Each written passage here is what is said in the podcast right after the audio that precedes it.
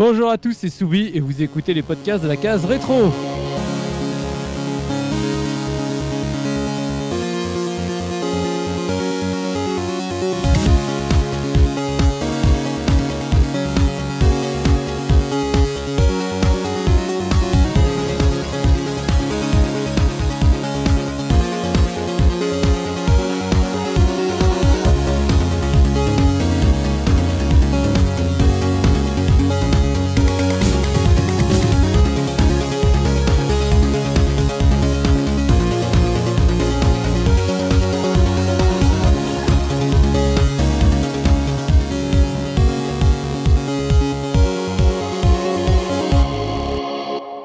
Bienvenue à tous dans ce nouvel épisode 100% rétro gaming concocté par la rédaction de la case rétro.fr et pour m'accompagner dans cette émission, nous avons Papy Mikado Twix. Comment ça va Mikado? Soubi Soubi Salut tout le monde. quoi ça? Bah, C'était une, une, imitation de Luigi. Ouais, j'aurais presque reconnu le logo Sega. Euh, ah mince Oui, pareil. Désolé, j'ai foiré. Et nous avons également Papa Looping. Comment ça va, Looping? Ça va très bien, salut à tous. Et nous avons également Tonto Dopamine. Comment ça va, Dopa? Ça va très bien, bonjour à tous. Et nous avons Super Pimi. Comment ça va, oui. Pimi? Oui, ça va très bien. Euh, ben, bonne année à tout le monde. Si jamais, euh, je pense que vous les écouterez en 2016, alors bonne année. Ah, ah, sauf s'ils font un retour vers le futur, je pense. Oui, euh, tout à fait. Et enfin, pour terminer, bah, notre graphiste de l'extrême, Biscotte. Comment ça va, Biscotte? Ça va bien, bonsoir à tous. Et alors donc bah c'est parti, on va parler ce soir de Luigi's Mansion, bah, jeu du line-up de la GameCube. Alors GameCube, on sait euh, console euh, chère à beaucoup de gamers, malgré que malheureusement euh, sur cette génération ça a été un bide, hein, fini bonne dernière, mais je sais qu'elle est chère quand même au cœur de, beaucoup de gamers, moi le premier. Et donc bah là, ça me fait plaisir qu'on attaque un jeu du lancement parce que ce qu'il faut dire quand même, moi je trouve, c'est que la GameCube avait un line-up plutôt sympathique parce qu'entre Luigi Mansion, on a déjà parlé dans le précédent podcast de Star Wars Rogue Leader que moi j'adore euh, par-dessus tout. On avait Wave Race, enfin on avait quand même un certain nombre de jeux qui étaient vraiment euh, bien et donc ça me fait plaisir de revenir comme ça bah, sur ce tout premier jeu. Donc je rappelle bah, Luigi Mansion sorti le 3 mai 2002 euh, sur GameCube au, moment de, la sortie de la GameCube en Europe, développé et édité par Nintendo et donc bah on va revenir sur ce jeu qui a volé la vedette à Mario, parce que bah, contrairement à Super Mario 64 ou Super Mario World avant lui, bah, cette fois-ci, c'est Luigi qui se retrouve au line-up. Qu'est-ce que c'est que ce bordel? Qu'est-ce qui s'est passé? Et bah, du coup, on va revoir ça en, détail. Mais d'abord, euh, notre question traditionnelle quel a été votre tout premier contact avec euh, ce jeu? Et je vais commencer par toi, Looping. Bah, écoute, euh, moi, c'est assez tardif. Hein. C'est clairement pas au lancement. Non, bah moi la, la GameCube, je l'ai eu très tard. Je l'ai, moi j'avais pris la GameCube pour euh, Resident Evil 4. Ouais, bah voilà. Donc avant, il n'y avait pas de jeu qui m'intéressait plus que ça. Et euh, donc j'ai bien le souvenir de quand j'ai eu quand j'ai eu ce jeu en fait, c'est euh, à la naissance de ma fille, donc en 2008. Euh, j'avais commencé à, refaire un peu de rétro, à, faire des jeux parce que quand on devient papa, on a au début on a beaucoup de temps parce qu'il faut faut être très présent. Et j'ai commencé à me refaire des jeux comme ça auxquels j'étais passé à côté. Et donc j'avais commandé Luigi's Mansion sans, sans savoir comment il était, euh, comme ça, par curiosité. Et euh, bah, j'ai pas été déçu. À l'époque ah. où les jeux coûtaient pichenette.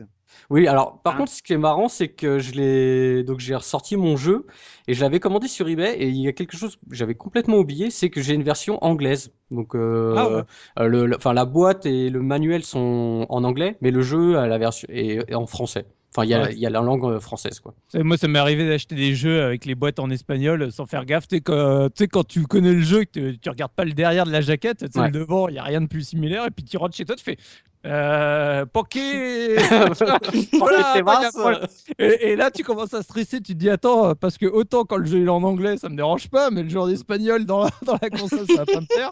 Et là, ça se lance. en le jeu, tu lances le jeu, ça te fait Oh là, Mario Et toi, bah justement, euh, Mikado, pendant que je te Ah, tiens. alors euh, moi c'est un peu particulier parce que euh, bah, à la sortie de la console, moi les jeux vidéo c'était un truc, euh, ça- pour moi c'était terminé, ça n'existait pas du tout. Moi la, la GameCube je la regardais comme un cube bizarre hein, à l'époque. Et design, moi je suis revenu que très très très tardivement sur le rétro, même le jeu vidéo tout court. Et ah, réellement, fais, fais gaffe quand même, parce qu'on dit Luigi's Mansion Retro, il y en a quand même qui vont flipper quand même, parce que eux, ils viennent, euh, c'est encore leur, euh, leur adolescence, tu vois. C'est. ouais, mais bon, enfin voilà. Enfin, et, et moi, en- réellement, c'est un jeu que j'ai commencé même à connaître son existence, j'ai envie de te dire, bah, en 2008-2009. Donc, euh, bah, j'avais dû l'acheter sur une des nombreuses brocantes que je, je m'amuse à faire. Et euh, réellement, bah, j'y ai joué euh, pour les besoins de l'émission, c'est-à-dire pendant, pendant les fêtes de Noël.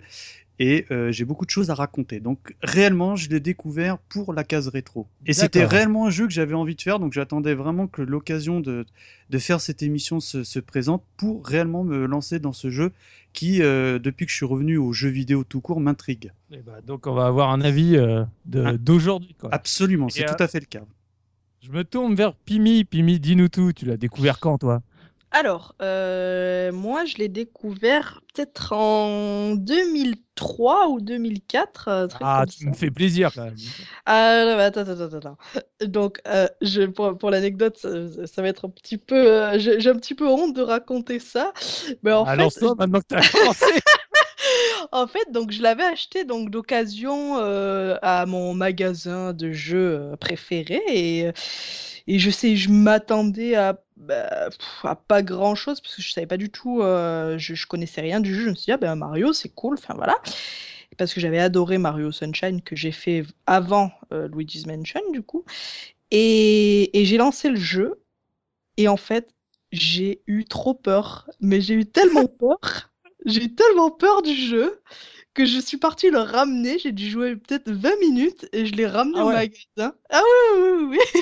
Mais, mais peur, peur. euh, Ah ouais, non, mais en fait, je, je déteste les jeux, les jeux euh, aux ambiances, ben voilà, un peu. euh, et tout. Voilà, exactement. Et, Alors, et- par- et vu qu'il y a est-ce que- pas mal de sursauts, oui. On est sur un podcast Resident Evil? Excusez-moi, je me suis trompé de salle peut-être. C'est ça, mais- non? non, non, non, mais c'est vrai, mais je déteste Hein? ce genre de jeu, je déteste ce genre de jeu, et j'ai eu tellement peur que je suis partie revendre le jeu.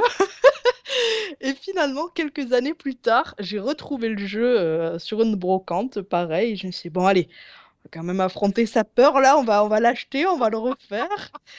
Et je l'ai refait, et ça s'est mieux passé. euh, Et c'était quand ça, la, la vraie fois où tu y as joué du coup? La vraie fois où j'y ai joué, c'était en 2011. Ouais, 2011. Ah ouais, bravo. Ah oui, oui, oui, oui, oui, Oh, Bienvenue la à la 8 ans pour vaincre une peur, quoi. Tu sais, j- sur le Dimension, quoi. J'ose même pas imaginer sur un The Evil Within ou. euh, Ah, mais c'est même pas la peine, mais tu me, tu me mets pas là-dessus, c'est impossible. Mais alors, c'est impossible.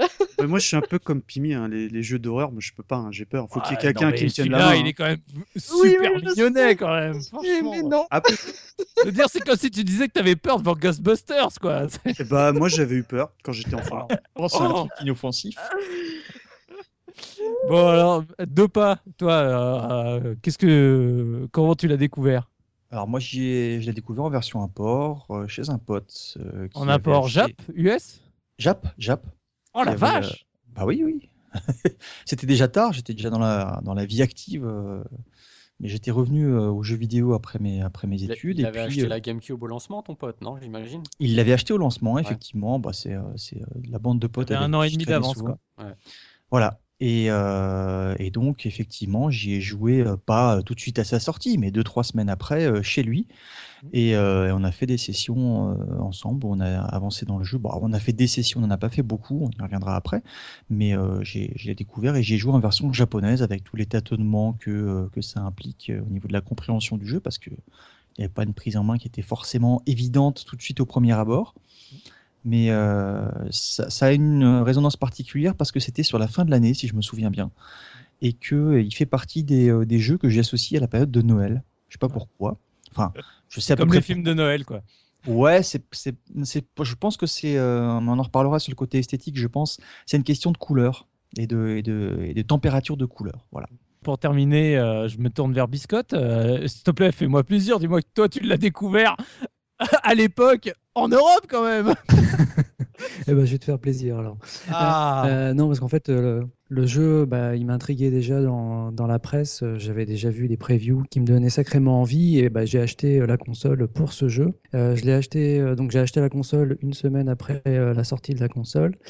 Et bah, j'ai trouvé Luigi Mansion en occasion euh, une semaine après, euh, après sa sortie, ce qui aurait dû mettre la puce à l'oreille sur, euh, sur sa durée de vie. Mais bah, j'étais content de, faire un achat moins cher. Et, et donc, bah, bah, je l'ai acheté direct avec, avec la console. Bon, j'ai acheté un jeu, enfin, je l'ai acheté le samedi, et puis le lundi, bah, comme je l'avais fini, bah, j'ai été acheter un, un, deuxième jeu parce que bah, il était déjà fini. Quoi. bon, on y reviendra. Mais bon, j'aime bien le. Bon, bah voilà, c'était fait, ça y est, fini. Mais euh, juste pour euh, avant de, passer à la suite, euh, je voulais quand même faire un petit aparté pour moi pour vous dire pourquoi finalement je, n'ai pas fait le jeu à l'époque. Et c'est pour faire une petite dédicace à ma sœur parce qu'il faut savoir qu'à l'époque donc de la GameCube, ça a été un peu une période où avant bah, avec ma sœur, j'achetais les consoles, j'achetais les jeux, mais à côté les mes, mes, différentes consoles. Et puis bah en gros la GameCube ça a été la première console où il y a eu un peu je dirais pas une scission mais on a eu chacun notre euh, parc vidéoludique. Elle s'est acheté sa GameCube, j'ai aussi acheté ma GameCube et elle avait ses jeux et j'avais mes jeux. Et donc moi j'avais été plutôt Mario Sunshine, j'avais attendu pour Mario Sunshine et ma sœur avait été plutôt Luigi Mansion et euh, le, le, Wario qui est, qui est sorti peu de temps après, qui a été développé par Treasure. Et donc en fait, bah, bizarrement, j'ai jamais emprunté Luigi Mansion à ma sœur pour le faire. Et aujourd'hui je le regrette parce que sincèrement j'ai vraiment envie de le faire et bah je l'ai pu parce que bah, c'est ma sœur qui l'avait acheté. Donc voilà c'était pour la petite anecdote. mais tu verras, il y a, d'autres solutions pour y jouer. Je pense que je, ferai un petit aparté sur ça. ouais, je pense qu'on en reviendra à la fin de, à la fin de l'émission. Mais bon, avant de rentrer dans le gros du débat, on va revenir euh, donc euh, bah, à l'époque, à cette époque. Et donc, je me tourne vers Looping. Dis-nous, euh, quelle une du mois tu as retenu? Alors, euh, je vous ai retenu la une de Nintendo, le magazine officiel, donc euh, le numéro 1 qui sortait en mai 2002, donc pour le lancement de la GameCube, le même mois que la GameCube en Europe. Donc euh, un magazine que personnellement j'ai pas connu. Moi, j'ai pas. C'est un magazine que j'ai jamais acheté. C'est-à-dire qu'à partir de ces années-là, moi, j'achetais plus de presse en fait, quasiment. Donc c'était un, magazine qui était 100% GameCube et Game Boy Advance. Euh, un, numéro qui valait quand même 5,99€. Donc on voit que on commençait à monter euh, un certain palier. Ouais, parce que par rapport à, des numéros qu'on a déjà présentés dans cette chronique, euh, on était dans les 3 euros, enfin tu vois, et, là on passe à 6 euros quand même. Donc on voilà, on, voit là que on montait en gamme de prix quand même pour un numéro qui faisait une centaine de pages. Hein. C'était pas non plus un pavé. Alors, euh, ben en une, on avait. Pour la moitié de pub Oui, alors, alors pas des pubs, mais surtout, euh, tu sens que vu que c'était le, lancement de la GameCube, il n'y avait pas non plus encore énormément de jeux. Donc, on a comblé, c'est-à-dire que y a, ce magazine est rempli de, de tests et de solus, enfin de guides. Euh, tu vois, sur la couve, on voit, donc, on a une très belle image de Star Wars Rock Leader. Ah bah, normal. Le test plus le guide à l'intérieur. Donc tu vois, ça prend des pages. On a 8 pages euh, sur Web Race quand même. Donc il faut les remplir hein, les pages. Et ça c'est des jeux c'est tout ça c'est des jeux de lancement, c'est ce que oui, c'est moi j'ai moi j'ai eu l'occasion d'y jouer, enfin c'est des super jeux encore aujourd'hui hein, c'est fou. D'accord, mais tu fais pas 8 pages sur Wave Race. Ah bah il faut, il faut combler. Hein. Bah, il faut combler, ah. voilà. Eh Donc, euh, tu avais euh, le test de Luigi Mansion qui prenait qu'une seule page, et par contre, qui avait, euh, il y avait le plan complet du manoir, donc on pouvait retrouver en, couve. Et voilà, bah, tous les, tous les. je note le et aussi Golden Sun. Golden Sun, ouais, pareil. Tout petit, genre on l'a pas vu, alors qu'il aurait dû être en énorme. Et, sinon, donc à l'intérieur, il y a un truc qui m'a fait sourire aussi, c'est que euh, donc il y a l'édito du rédacteur en chef qui s'appelle euh, euh, Julien Van de Steen, désolé si je le prononce mal. Et donc c'est le premier numéro, donc j'ai lu un peu son édito, donc le mec est très enthousiaste, c'est normal. Et ce qui m'a fait un peu sourire, c'est qu'il dit, il dit oui, Nintendo. GameCube va cartonner. Oui, alors c'est ça, c'est qu'il dit euh, Nintendo euh, est, très épaulé par les éditeurs pour aller loin euh, dans l'aventure, quoi. Ah ouais. quand, il a, quand, on connaît après ce qui s'est passé, malheureusement maintenant ça porte un peu à, sourire, quoi. À, l'époque, je croyais encore que Soul Calibur 2 allait sortir que sur GameCube, tu sais. Ouais. et, juste une petite aparté, donc on voit les gens qui ont participé à ce numéro. il y a Emeric Lallet qui a participé au numéro, euh, donc Mimic, hein, on, connaît bien, et William Oduro aussi qui fait la rubrique Pixel maintenant pour Le Monde. Eh ben c'est tout beau, c'est super. Voilà. Alors, un magazine officiel, euh, moi j'avais acheté les versions précédentes en fait, avant qu'il reboot. J'avais acheté bah, à l'époque de la Nintendo 64. Donc euh, j'avais trouvé ça marrant qu'il reboot complètement le numéro 1. Comment ça se passe quand ils doivent tester un jeu sous licence Nintendo mais pourri sur le magazine bah, ils disent qu'il est, pas terrible, mais ça peut aller quand même. il, est, pas bon, mais il a un 92 quoi. Super Star Wars. Non, non, jamais quand même. Ils sont pas comme ça. Mais bon, ils te diront, oh, il faut peut-être lui laisser sa chance quand même. Mm. sauf s'il est vraiment vraiment pourri. Bon, maintenant je me tourne vers Pimi alors parce que donc on a quand même, je pense, comme dans toutes les histoires des Mario des Luigi, une magnifique histoire dans Luigi Mansion, ce grand héros euh, Gorben, enfin Corben Dallas de, de, son heure du cinquième élément qui gagne un concours alors que en fait il n'y a même pas participé. Donc vas-y, dis-nous tout, que nous vend la boîte? Alors là, mais vous allez être euh, étonné. Alors, elle dit. Luigi a, gagné un manoir. La mauvaise nouvelle, c'est qu'il est rempli de fantômes et Mario semble en être prisonnier. Et voilà. Et voilà. Impeccable. Attends, il y, a eu une coupure, c'est ça, non? On s'est non, non, ah, non, non, non, non, Donc elle est aussi courte C'est vraiment ça. Oui, oui. Quatre lignes. Ah, 4 demi-lignes, 4 demi-lignes. Donc ouais, mais je suis sûr qu'il y a plein de photos euh, absolument magnifiques. euh, oui, oui, oui, bah il y en a 6 qui recouvre tout l'arrière de la boîte, quoi. vous savez, moi j'ai la version américaine du jeu. Et euh, c'est vrai qu'il n'y a pas beaucoup plus, hein, en fait. Hein. J'avais jamais fait gaffe, mais euh, en fait. Y a Contrairement à d'habitude, au moins t'as le scénar. Ah, il prend quatre lignes, mais t'as le scénar. Oui, oui, oui, c'est pas faux. C'est pas faux. Bon, après, il t'explique sous, sous, chaque image les petites actions que tu vas devoir faire, mais bon, vraiment, le, le gros du pitch, c'est ce, que je c'est ce que je viens de vous dire. Voilà, je pense qu'on va du coup euh, se retrouver après la transition audio, parce que là, il va falloir en parler un peu plus de cet univers. Là, le pitch est pas suffisant. Ah oui. Ah oui. Je vous dis à tout de suite et on se retrouve pour le gros du débat.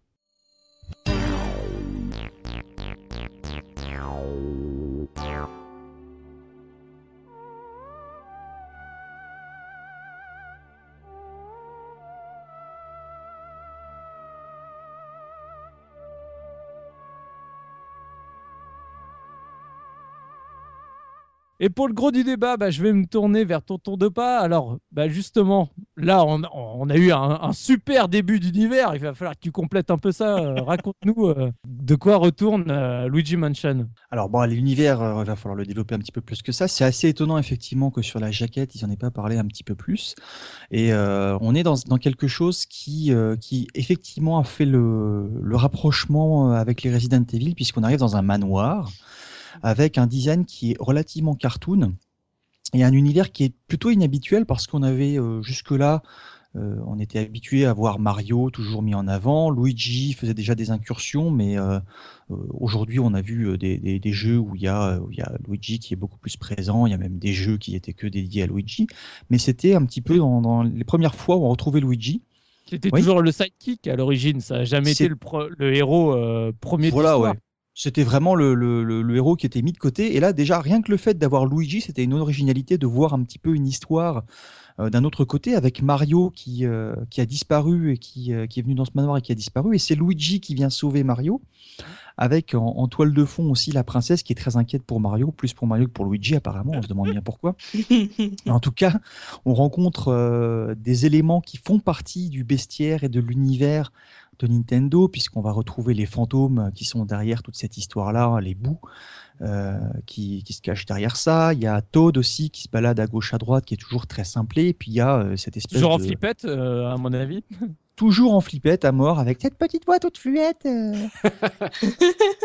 Et, puis un, un, professeur, alors je sais pas comment il s'appelle dans, dans, les versions anglaises. C'est catastrophe. Hein. Ouais, catastrophe. J'ai trouvé ça excellent quand j'ai quand j'ai rejoué à la version française pour. Euh, il s'appelle Karl Karl Tastroff. Ouais, il est Karl Tastroff. Voilà, mais c'est catastrophe quoi. ouais. Voilà, et puis un jeu qui, euh, qui change aussi totalement de l'habitude de, Nintendo, puisque euh, bon, ils avaient un savoir-faire dans les jeux de plateforme, ils ont un savoir-faire dans les jeux d'aventure avec Zelda, les Mario, ça a toujours été des références, et puis là, on est dans quelque chose qui est totalement nouveau pour, euh, pour Nintendo. On a un mélange de d'exploration, de réflexion, de d'univers, alors horrifique, le mot est fort parce que c'est, ça fait un petit peu peur. On ah est bah, pas pour tout le monde. Hein ouais, ouais, c'est ça. On rentre dans des, dans des, pièces plongées dans le noir. Donc pour ceux, ceux, et celles qui étaient encore proches de leur peur du noir et de ce qui se cache sous le lit et dans l'armoire, euh, c'est euh, c'est un univers effectivement euh, qu'il a mis encore une fois en parallèle avec Resident Evil, même si pour moi, c'est a la peur devant Monster Company quoi. Ah non non mais pour de vrai en fait j'ai vraiment eu peur. Ah mais mon, mon, fils est terrifié devant Monstre et compagnie. Il n'a pas pu le regarder la première fois. Hein. Il a fallu. Euh, ouais, ben, je pense qu'il n'a pas le même âge. il a fallu le driver. Bon, et écoute, 7 ans quoi. D'ailleurs, euh, donc moi j'ai la jaquette anglaise, donc il est en 3 plus euh, au niveau de l'âge. Sur les sur les jaquettes pâles, il est vous avez quel âge? Pour tout public. il n'y avait pas encore le Peggy. Euh, ah, d'accord, ok. Et voilà, et puis on va. Alors par contre, on a des, fantômes qu'on va croiser qui sont assez euh, particuliers, assez originaux. C'est un petit mélange. On retrouve évidemment du Ghostbusters. Hein. On sent très clairement l'influence de Ghostbusters. On en reparlera dans, dans le gameplay avec l'équipement de Luigi pour combattre, euh, pour combattre les monstres. Il a une, une, lampe de poche à la main aussi. Il y a des principes de gameplay qui, eux, par contre, sont tout à fait conformes à, à la philosophie de Nintendo qui, sur, euh, sur ce jeu-là, va vraiment encore montrer ce qu'on peut faire avec de bonnes idées, avec de bons, de, de, bons systèmes de level design. Alors, c'est très classique pour certaines choses, hein, la clé qui ouvre la porte, on rentre dans une pièce, on a une autre clé, donc c'est une linéarité qui est plus ou moins cachée par ce système de clés, de serrures, etc. Mais on a, on a quelque chose qui est quand même qui tranche par rapport à ce qu'on a tourné Nintendo habituellement, surtout pour des jeux de line-up. De, de line hein. Euh, normalement, on aurait pu avoir un platformer et puis éventuellement un Zelda ou un jeu d'aventure comme ça. Et là, on, on, sentait qu'il était, euh, il n'était pas attendu. Et puis, on sentait que les joueurs dans cet univers-là n'avaient pas forcément envie de le découvrir. Ils se sont dit, bon, qu'est-ce que c'est que ce truc? C'est avec Luigi, c'est pas un jeu de plateforme, c'est bizarre. Et ils se sont un peu, euh, un peu détournés, je pense, de ce jeu à tort au début. D'ailleurs, après, ceux qui ont mis la patte euh, se sont rendus compte que euh, bah, c'était pas du tout ce à quoi ils pouvaient s'attendre et que c'était finalement assez intéressant. Ouais, c'est vrai que pour le coup, moi j'avais trouvé Nintendo à l'époque euh, bah, justement très novateur, on va dire, par rapport à leur, à leur licence, à justement miser sur Luigi et miser sur un type de gameplay complètement différent. C'est comme tu dis, on n'est pas du tout dans un platformer et c'est quelque chose qui avait vraiment surpris à l'époque. Après, moi, étant grand fan de Resident Evil, forcément, je trouvais ça quand même un peu trop mignonnet un peu trop cartoonesque euh, Ghostbusters sur, sur les bords pour, euh, pour que ça m'intéresse vraiment à l'époque. Mais ça empêche que voilà, c'était pour le coup, ils ont surpris, ils ont fait quelque chose que les joueurs n'attendaient pas forcément. Et c'est vrai que, comme tu dis, moi je me rappelle d'un accueil qui avait été assez mitigé du côté des joueurs, quoi, qui, a, qui a été un peu froid et euh, qui doit faire grand plaisir aux ratisseurs aujourd'hui parce que bah, maintenant, surtout avec la sortie de l'épisode sur 3DS, je eh pense que les prix ont pas mal augmenté. Mais oh, on, reviendra dessus après. Alors, moi, moi, je vais, ouais, oui, looping. Je, vais juste un peu casser le mythe hein, sur le, lancement de, la GameCube avec Luigi's Mansion. C'est que moi, j'ai cru comprendre qu'en fait, ils ont sorti Luigi's Mansion parce qu'à la base, c'était une démo euh, technique, une démo technique voilà, qui avait été présentée, donc il y avait déjà quelque chose de, plus ou moins prêt. Et le développement de Mario Sunshine traînait. Mm. Euh, qui était déjà euh, en développement. Ah, ils étaient en vacances en même temps. C'était à la plage et voilà, c'est ça. Donc euh, je pense que Luigi a, a, essuyé les plâtres pour le lancement de la console. Donc je sais pas si finalement c'était une vraie décision de Nintendo de, de voilà de, de, vouloir lancer Luigi comme ça au lancement de la console. C'était plus pour pallier, j'ai l'impression. Oui, mais comme euh, moi je suis pas sûr. Hein. Nintendo est capable de raconter des très belles histoires sur leurs différents développements, comme pour Pikmin, euh, qu'on j'espère qu'on parlera un jour, etc. C'est Nintendo, surtout sur GameCube, ils ont été extrêmement forts pour ça. Mais par contre, je reviens à l'univers. Euh, moi qui n'ai pas fait le jeu, au niveau de l'univers, est-ce qu'il y a vraiment que le manoir en termes d'environnement, ou ils sont quand même allés un peu plus loin à un moment tu sors du manoir? Tu vas dans le jardin. Oui, voilà, c'est tout. Super. sur le Ah, toit. génial. Non, Non, en toute fait, l'histoire, euh, le- toute l'histoire, c'est le man... c'est un peu comme si tu étais dans le manoir Spencer dans Resident Evil, mais que tu explorais vraiment pas d'autres lieux. Tu vas aller du, on va dire, du sous-sol jusqu'au toit, mais tu es dans des niveaux un peu parallèles qui sont juste des grandes arènes au final. Mais tu Mm. restes, enfin, dans, dans- à 90%, tu restes dans, dans le manoir. Tu vas Alors, visiter contre, différentes pièces. Oui. Ils t'ont entendu par contre pour le, le 2, puisque dans le 2, effectivement, tu vas changer d'endroit et tu vas changer de décor. Mais ça, c'est un autre débat. Ça, on n'en parle pas, on s'en fout. Non, on n'en parle pas, mais c'est pour répondre à ta question, parce que forcément, tu, tu as eu cette envie-là, et c'était tout à fait euh, logique qu'après, ils essaient de varier un petit peu tout ça. Et euh, pour rebondir très rapidement sur ce qu'a dit euh, Lupin tout à l'heure par rapport euh, au fait que le jeu était développé euh, un petit peu en loose day, euh, je pense que le choix d'utiliser Luigi, c'est quand même un, un choix qui est, euh, qui est réfléchi et qui est, pris, euh, qui est pris de façon tout à fait consciente, parce que même si ça avait été un truc dont ils avaient eu besoin de, de- de sortir rapidement, changer un sprite et changer trois lignes dans l'histoire, c'était fait en deux coups de cuillère à peau, tu vois. Mm, mm. Oui, Donc il y, a, il y a quand même eu quelque chose de- d'original. Alors prise de risque, je vais pas dire entre guillemets parce que je ferais plaisir, euh, je fais trop plaisir, je ferais trop plaisir à notre maître de cérémonie. Mais euh, je pense que c'était quand même quelque chose qui était, qui était voulu et prévu. Ils ont essayé quand même pas mal Oui, de, de persos pour ce jeu. Euh, ils ont essayé pas mal de persos en fait. Ils ont gardé Luigi, mais ils ont essayé dans l'univers de Nintendo d'utiliser euh, plusieurs persos, même, même Mario. Je suis plus du côté looping que dopamine sur le coup pour dire que euh, ils ont pas euh, pensé un jeu et euh, fait une démo derrière. C'est plus une démo technique qui leur a dit, eh tiens, ça c'est pas mal si on leur faisait- si on en faisait un jeu euh, Mm. avec euh, avec cette démo technique. Enfin, j'en reparlerai euh, dans la partie esthétisme. Bon, bah, on a vu que l'univers, c'est pas, on va pas non plus s'étendre dessus pendant euh, 20 heures, parce que ça reste un univers à, à Nintendo. Euh, par contre, donc, euh, d'un point de vue du gameplay, là, bah, comme on disait, euh, est-ce qu'on se retrouve pas un peu avec un Resident Evil pour les mômes? Qu'est-ce que t'en penses, Biscotte? Non, puisque le cœur du jeu, ça va être euh, la chasse aux fantômes et, euh, et la capture. euh, donc, Ghostbusters Ne creusez pas les effluves si seulement. Euh, non, là, en fait, pour le coup, euh, la capture des fantômes, elle va se passer en, en plusieurs étapes. La première étape, ça va être de repérer le fantôme. Après, il va falloir éclairer, enfin, révéler le cœur du fantôme.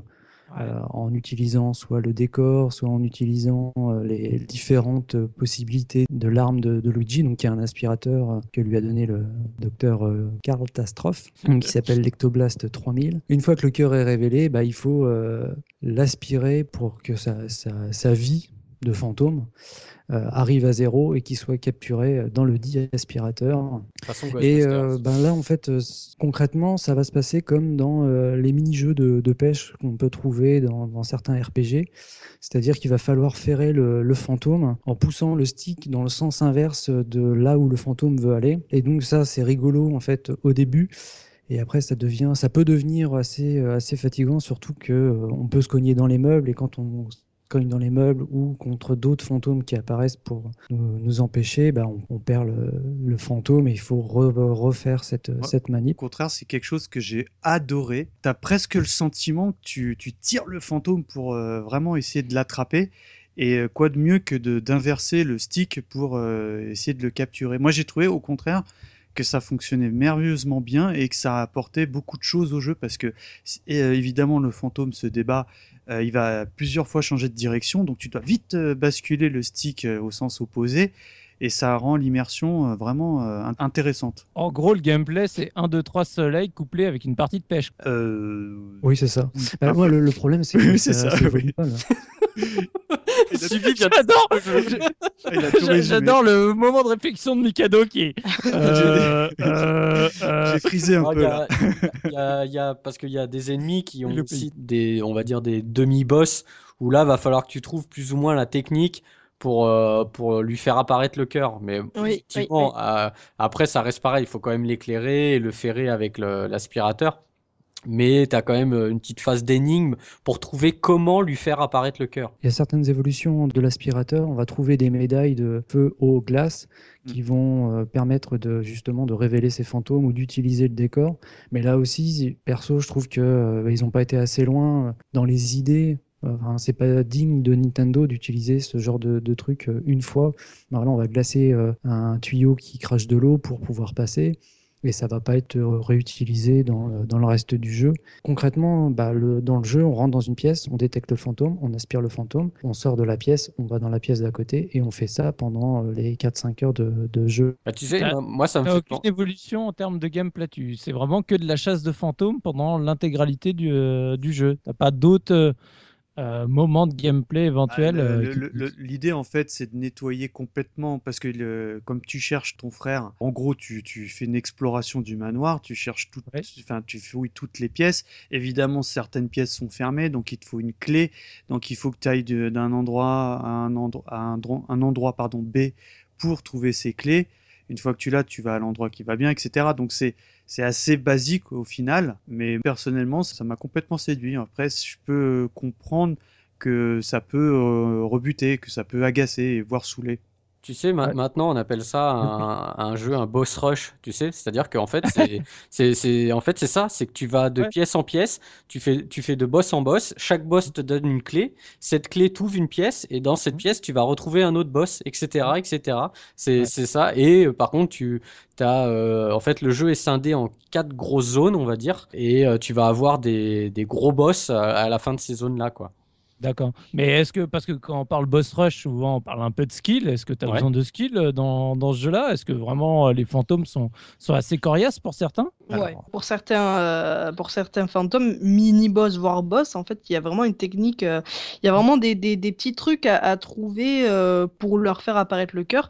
Par exemple, moi je sais que j'avais galéré l'un des tout premiers, un vieux qui se balance sur un rocking chair, ben, j'avais vraiment galéré pour lui faire, pour lui faire apparaître le cœur et j'avais j'avais galéré, enfin j'avais cherché un, un bon moment. Je crois que quand tu le flashes, il disparaît justement. C'est ça, c'est ça. Quand tu te retournais, il disparaissait. Je me dis mais quoi on fait et tout. Et j'avais vraiment, euh, j'ai vraiment mis un, bout de temps quoi avant, avant de trouver la, technique. Donc euh, les fantômes entre guillemets de base, ça va. Tu, les fais, euh, tu les fais plutôt, plutôt tranquillement, mais mmh. il y en a certains qui sont un peu plus coriaces. Quoi. En dehors de ça, en fait, même sur les, sur les fantômes de, de, base, euh, il y a effectivement ce côté répétitif à capturer les fantômes tout le temps, mais il y a quand même, je trouve, quand tu essaies de, de skiller un petit peu le jeu, euh, une finesse dans le gameplay qui, euh, qui fait qu'il reste intéressant parce que plus tu éclaires ton fantôme de façon proche, plus il va rester étonné longtemps et tu pourras donc à ce moment-là le capturer facilement, enfin lancer l'aspiration et commencer à tirer facilement. Et quand tu tires dessus, effectivement, c'est un petit peu comme un jeu de pêche où tu vas à l'opposé, mais par exemple, il faut marteler la direction opposée. Il faut pas juste tirer dans la direction opposée. Et ça, ça change, ça change vachement de truc parce que parfois, quand tu changes un petit peu de direction, ben, tu foires ton action, tu vas pas le, capturer assez vite euh, et tu scores, euh, tu scores moins. Et il faut savoir aussi que la lampe que tu utilises, elle reste allumée en permanence, sauf quand tu appuies sur un bouton pour l'éteindre. Et donc, quand tu essayes d'optimiser un petit peu tes captures, parce que tu peux aussi capturer plusieurs fantômes à la fois et pas juste un seul au bout de tes lignes, eh ben, tu vas essayer de garder cette lampe éteinte, te placer correctement pour rassembler les fantômes au même endroit et ensuite les éclairer pour les, euh, pour les stunner, pour les, euh, les, les, étourdir avec ta lumière, et ensuite les capturer tous ensemble. Alors ah. c'est sûr que c'est un principe qui est répété euh, très souvent, mais pour le masteriser, c'est long, et même pour les captures simples, au tout début, quand je me suis remis à, y jouer, mais j'ai eu un mal fou à capturer des fantômes basiques. Quoi. Et, et c'est une, une prise en main qui est très particulière quand même et du coup, tu, tu disais euh, scorer, il y a, y a, un vrai score euh, dans le jeu, tu as, vraiment moyen de faire du scoring? Bah, En fait, tu, euh, tu peux récupérer, il y, a, y, a, des trésors à récupérer, c'est-à-dire que les, les boss quand, quand, ou les fantômes, ils lâchent, les boss, ils lâchent des, des, perles, je suis désolé. Ah ouais, vas-y, continue. C'est fait, c'est fait comme ça, voilà, on voilà, passe ça, Fait. Donc tu, tu ramasses les perles, tu ramasses, tu peux trouver des rubis, tu peux trouver des pièces, tu peux trouver des billets. Donc, tu aspires tout ça avec ton aspirateur. Ah, et, euh, et voilà, il y, a des, y, y a des rubis cachés dans le manoir, etc. Et quand tu finis le jeu, tu as un rang. Donc, tu as un rang qui va de, de A à G, il me semble. Et euh, selon le rang que tu, tu progresses, en fait, euh, à, la, à la place du manoir, à la fin, tu auras une maison. Donc euh, bon, voilà, et la maison, plus ton rang sera élevé, plus tu auras une belle maison. Mais ah. tu as, as, un, un système de, de, de notation donc euh, qui peut te, voilà, te, te donner envie d'essayer de trouver tous les trésors qui se trouvent dans la maison. quoi. C'est des rangs comme, euh, comme dans Metal Gear en fait, sauf que là c'est The Phantom Pearl. oh, alors celle-là, celle-là. Et sinon, il y a un truc aussi qui est, moi que j'ai bien aimé plus que tout le reste, c'est la chasse au bout. Parce que, en fait, au, début du jeu, tu, tu libères. c'est pas un peu le jeu, quoi Non, mais non, parce que justement, l'idée, c'est de trouver ton, ton frère, un Mario. Tu peux aller à la fin du jeu sans chasser les fantômes, donc les, fameux bouts, mais euh, pour finir le jeu, il faut que tu les aies absolument tous, tous capturés. Il y en a 50 à choper. Et, ça, c'est un truc, ça m'a. sont différents des fantômes standards Oui, parce que, euh, en fait, pour les découvrir, tu as, donc as un commutateur avec toi, une Game Boy Aurore, que je trouve personnellement super comme accessoire, ce qui te permet de communiquer avec, euh, le, avec le professeur Catastrophe je suppose au design de la Game Boy Color. Vu, Exactement. tout à fait. Exactement. C'est moi, je perso, j'ai adoré. Hein. J'ai validé direct. Et, euh, sachant euh, que la console sortait peu de temps euh, avec la, GBA, ça fait un peu ah, de mettre une Game Boy Color au moment où tu sors la GBA. Ah non, mais justement, enfin, dans le 2, ils ont fait une blague parce qu'ils ont sorti une DS, tu vois. Enfin bon, bref. Et, et, ce qui est, et, la chasse au bout, elle est un peu différente parce que c'est pas une question de flash ou quoi. C'est que tu as un espèce de compteur qui fait de bip bip de plus plus rapidement qui change de couleur quand tu t'approches d'un bout. Et le seul moyen de le déloger, c'est de bouger un objet parce que les bouts se cachent dans, dans les objets. Ça peut être des rideaux, ça peut être la table, ça peut être une chaise. Et euh, une fois que tu l'as, et eh ben euh, pareil, tu, tu, le captures euh, en le flashant, etc., etc. Mais à la différence des autres, on va dire fantômes standards, il peut se sauver en traversant le mur, fantôme oblige, et du coup ça t'oblige des fois à aller dans d'autres pièces qui sont pas toujours ouvertes, par exemple. Et moi, perso, c'est ce que j'ai préféré dans le jeu, hein, la chasse, ce type de fantôme. Ah, donc, euh, le, jeu qui a réussi à faire que le, on va dire le collectible de ce jeu, euh, t'as kiffé quoi. Ouais, ouais, C'est mieux que les thermos de Alan White quoi. Ah oui, oui, ça faut pas comparer ce qui est pas comparable. Hein, mais euh, moi, enfin, ce n'est que mon avis, mais j'ai trouvé que ça, ça aurait pu être quelque chose qui alourdit inutilement le jeu, parce que finalement, c'est à peu près la même chose que la chasse aux fantômes classique. Mais moi, c'est la, la phase du jeu que j'ai préférée. Ok. Mais par contre, là, je vais revenir quand même sur le sujet qui fâche, qui a été un peu abordé par Biscotte, euh, de ce que j'ai cru comprendre, parce que Biscotte tout à l'heure disait 4-5 heures de jeu. Quelle est la vraie durée de vie du jeu euh, En première partie, on arrive à, à ah combien d'heures à peu près? Je crois que j'ai mis 8 heures, gros max, c'était 8 heures. Hein. J'aime bien le gros max parce que c'est là qu'on sent les darons des, des, petits jeunes. Parce que moi, euh, moi j'ai mis 8 heures et c'est bien. Tu vois, je suis content. J'ai fait. ah ouais, Non, non, non, non, mais je suis contente.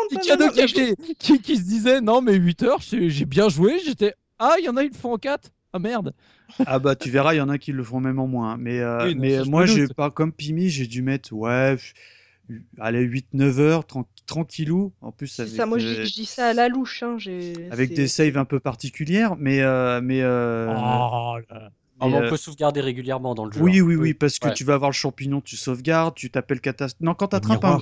Quand non, non, non, les miroirs, c'est des, c'est des passages, c'est des raccourcis. mais ça t'amène, ça t'amène à Todd et avec Todd, tu sauves. Ah bah oui, exact. voilà. quand, quand, catastrophe t'appelle, quand t'as capturé un bout, bah tu peux sauvegarder. Il y a vraiment beaucoup, beaucoup de sauvegardes dans ce jeu-là.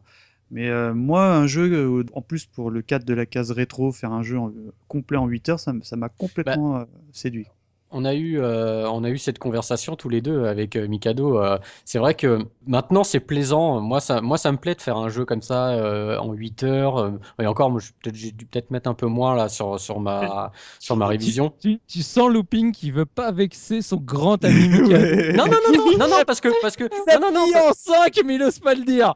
non, non, ouais, j'ai dû le faire en 5 ou 6 heures. Non, non, mais c'est pas ça. C'est oh. qu'on on, en a parlé en, en off que ça nous plaisait nous maintenant de faire un jeu comme ça qui était assez court en rétro. Mais euh, je me mets forcément à l'époque, en 2002, celui qui l'a acheté au lancement, 6 heures de jeu, ça fait mal, quoi. Bah, surtout 6 heures où tu passes ton temps à chasser que des fantômes en plus. Bah ouais. Après, après très honnêtement, le même jeu sur 15 heures, vous validez ou pas? Tu vois moi non, moi ça après tu te lasses tu vois là euh, le, pour ce pour on va dire pour ce type d'aventure là euh, les 7-8 heures, voire moins pour certains, c'est largement suffisant. Après, tu peux, tu, tu, peux te lasser. Moi, j'ai trouvé que ça allait euh, juste, juste, tu vois. Au-delà, ça m'aurait vraiment euh, peut-être moins séduit. Moi, j'ai jamais eu de soucis sur les, les, jeux à gameplay court. Au contraire, comme dit Looping, je trouve ça aussi même très intéressant à l'heure actuelle de pouvoir faire des jeux assez rapidement. Par contre, ce qui me dérange, c'est la replay value. C'est savoir que certes, ok, le jeu tu l'as pillé en 5 heures, mais si tu refais une deuxième partie derrière, euh, est-ce qu'il vaut quand même le coup pas Alors, moi, non. Bah, si tu cherches pas à améliorer ton score et que tu n'es pas juste dans une optique de scoring, a priori, euh, non. Euh, moi, ça m'avait pas choqué aussi à l'époque de l'avoir fini relativement vite parce que j'avais déjà 25-26 ans mm. et que c'est pareil, tu passes pas forcément non plus 30 heures sur un jeu à chaque fois. Et euh, pareil, pour pas tomber dans la redondance, euh, il n'aurait pas eu besoin d'être plus long, ou alors il fallait effectivement exploiter un peu plus ces mécanismes.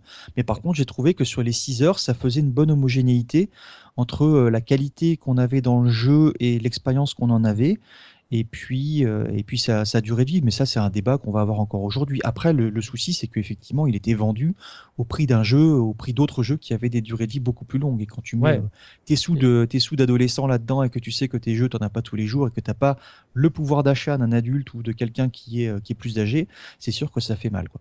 Bah, c'est surtout si tu compares par rapport finalement quelques mois après avec la sortie de Super Mario Sunshine où euh, là, pour récupérer les 120 soleils, c'est quand même dans une autre catégorie de, durée de vie. Et sachant que le jeu, tu l'achètes quasiment au même prix, auprès du même euh, développeur, éditeur, etc. C'est là où, bah, il y a des gens qui peuvent se sentir floués. parce... Intrinsèquement, euh, t'embêter à aller chercher des soleils à gauche à droite pour compléter le jeu à 100%, c'est un trip qu'on n'a pas tous forcément non plus. Rassembler tous les cœurs ou tous les trucs, c'est aussi de l'allongement de, de durée de vie qui est un petit peu artificiel. Si tu fais le jeu de 0 à 100% sans passer par tous les les, trucs qui sont ajoutés, souvent, euh, ben, tu vois que la, durée de vie, euh, elle n'est pas forcément. Euh, là, c'est particulièrement court, mais sinon, elle n'est pas forcément aussi longue qu'on pourrait le penser sur les autres jeux aussi. Mais ouais, mais Soubi, il voulait platiner le jeu, quoi, tu vois, c'est ça? Le, Mario Sunshine. il a fait les 100 vainqueurs et tout. Là. Non, mais c'est comme toujours, c'est bon, un débat qu'on a souvent et qui revient de toute façon quasiment à chaque jeu qui sort. mais c'est vrai que en fait, euh, moi, je repense à, l'époque aux, personnes qui comparaient, qui s'attendaient à avoir un gameplay type platformer qu'ils n'avaient pas et qui s'attendaient à avoir une durée de vie, je ne sais pas, de, 15-20 heures minimum pour ce genre de jeu habituellement et qu'ils ne les ont pas. C'est vrai que je peux comprendre de, de qui sont sortis un peu pas floués, mais qui oui, ça allait pas au fond de, de ce qu'ils voulaient. Après, comme je dis, moi, ça me pose pas de problème. Des jeux qui se finissent en 5 heures, il y en a plein que j'adore, que j'y reviens beaucoup plus facilement que des grands jeux euh, que, où j'ai passé 200 euh, heures dessus et que je me dis c'est impossible que je relance un jour ah une partie. Mais voilà, après. Effectivement, ils ont pu être autant surpris que déçus, quoi. Voilà, moi, c'est plus au niveau de la replay value où j'ai des doutes sur le fait de faire euh, deux, trois fois des parties sur ce jeu. C'est vraiment sur ce point-là, l'ayant pas fait, je peux pas dire, mais sur lequel j'ai le plus de, de scepticisme. Sur Luigi Mansion, en fait, une fois qu'on termine euh, une première fois le jeu, on débloque un nouveau manoir qui est en fait le même manoir, sauf que les euh, clés euh, seront distribuées différemment et le manoir sera à l'envers. c'est vraiment la feature en fait la plus basique. c'est sans intérêt. Un, mode hein. miroir, c'est strictement sans aucun intérêt. Moi, ce que j'ai trouvé même pour 6 heures de jeu, parce que la première fois je l'avais fini en 6 heures et puis là bas pour réviser je l'ai refait en à peu près le même temps, c'est que même 6 heures j'ai trouvé ça limite long puisque le gameplay en fait n'avançait pas, le, les, les, niveaux n'avançaient pas, on traversait le même type de pièces même si on sort, même si on va sur le toit. Euh, il n'y a aucune euh, découverte euh, à partir du moment où on récupère, même quand on récupère les médaillons. un peu d'évolution de gameplay. Loin, à mon goût. Non, oui, enfin voilà, c'est les médaillons qu'on récupère, l'eau, le feu, la glace. ça ne nous permet pas de découvrir de nouvelles mécaniques de, de, gameplay. Même ce que disait tout, Dopamine tout à l'heure sur le fait enfin, de, de, capturer les fantômes, on pouvait avoir du skill. Euh, on le ressent pas assez dans le, dans le rewarding. En fait, on récupère des mmh. perles, mais ça nous, ça nous motive pas à, le faire. On peut le faire euh, tout simplement sans forcément récupérer, en fait, sans avoir un, rang. Le, au final, le rang, bah, euh, moi, je l'ai fait en fait sans, sans vraiment chercher à, à, capturer les fantômes en une seule fois, et je me suis retrouvé avec un, rang B ou un, quelque chose comme ça. Mais euh, enfin, j'avais pas une sale note, quoi. C'était sans, chercher à faire du score, tu n'as pas eu un résultat. Euh, enfin, en gros, tu t'es pas tapé un, gros E ou un gros F qui t'aurait incité à te dire Ah, ok, les gars, euh, je, vais, je vais quand même faire une deuxième partie, mais je vais la faire plus propre. Si, si même en faisant pas d'effort, tu arrives à une bonne note, forcément, ça a du mal à t'inciter à, vouloir faire le, rang S. Quoi. Bah oui, voilà.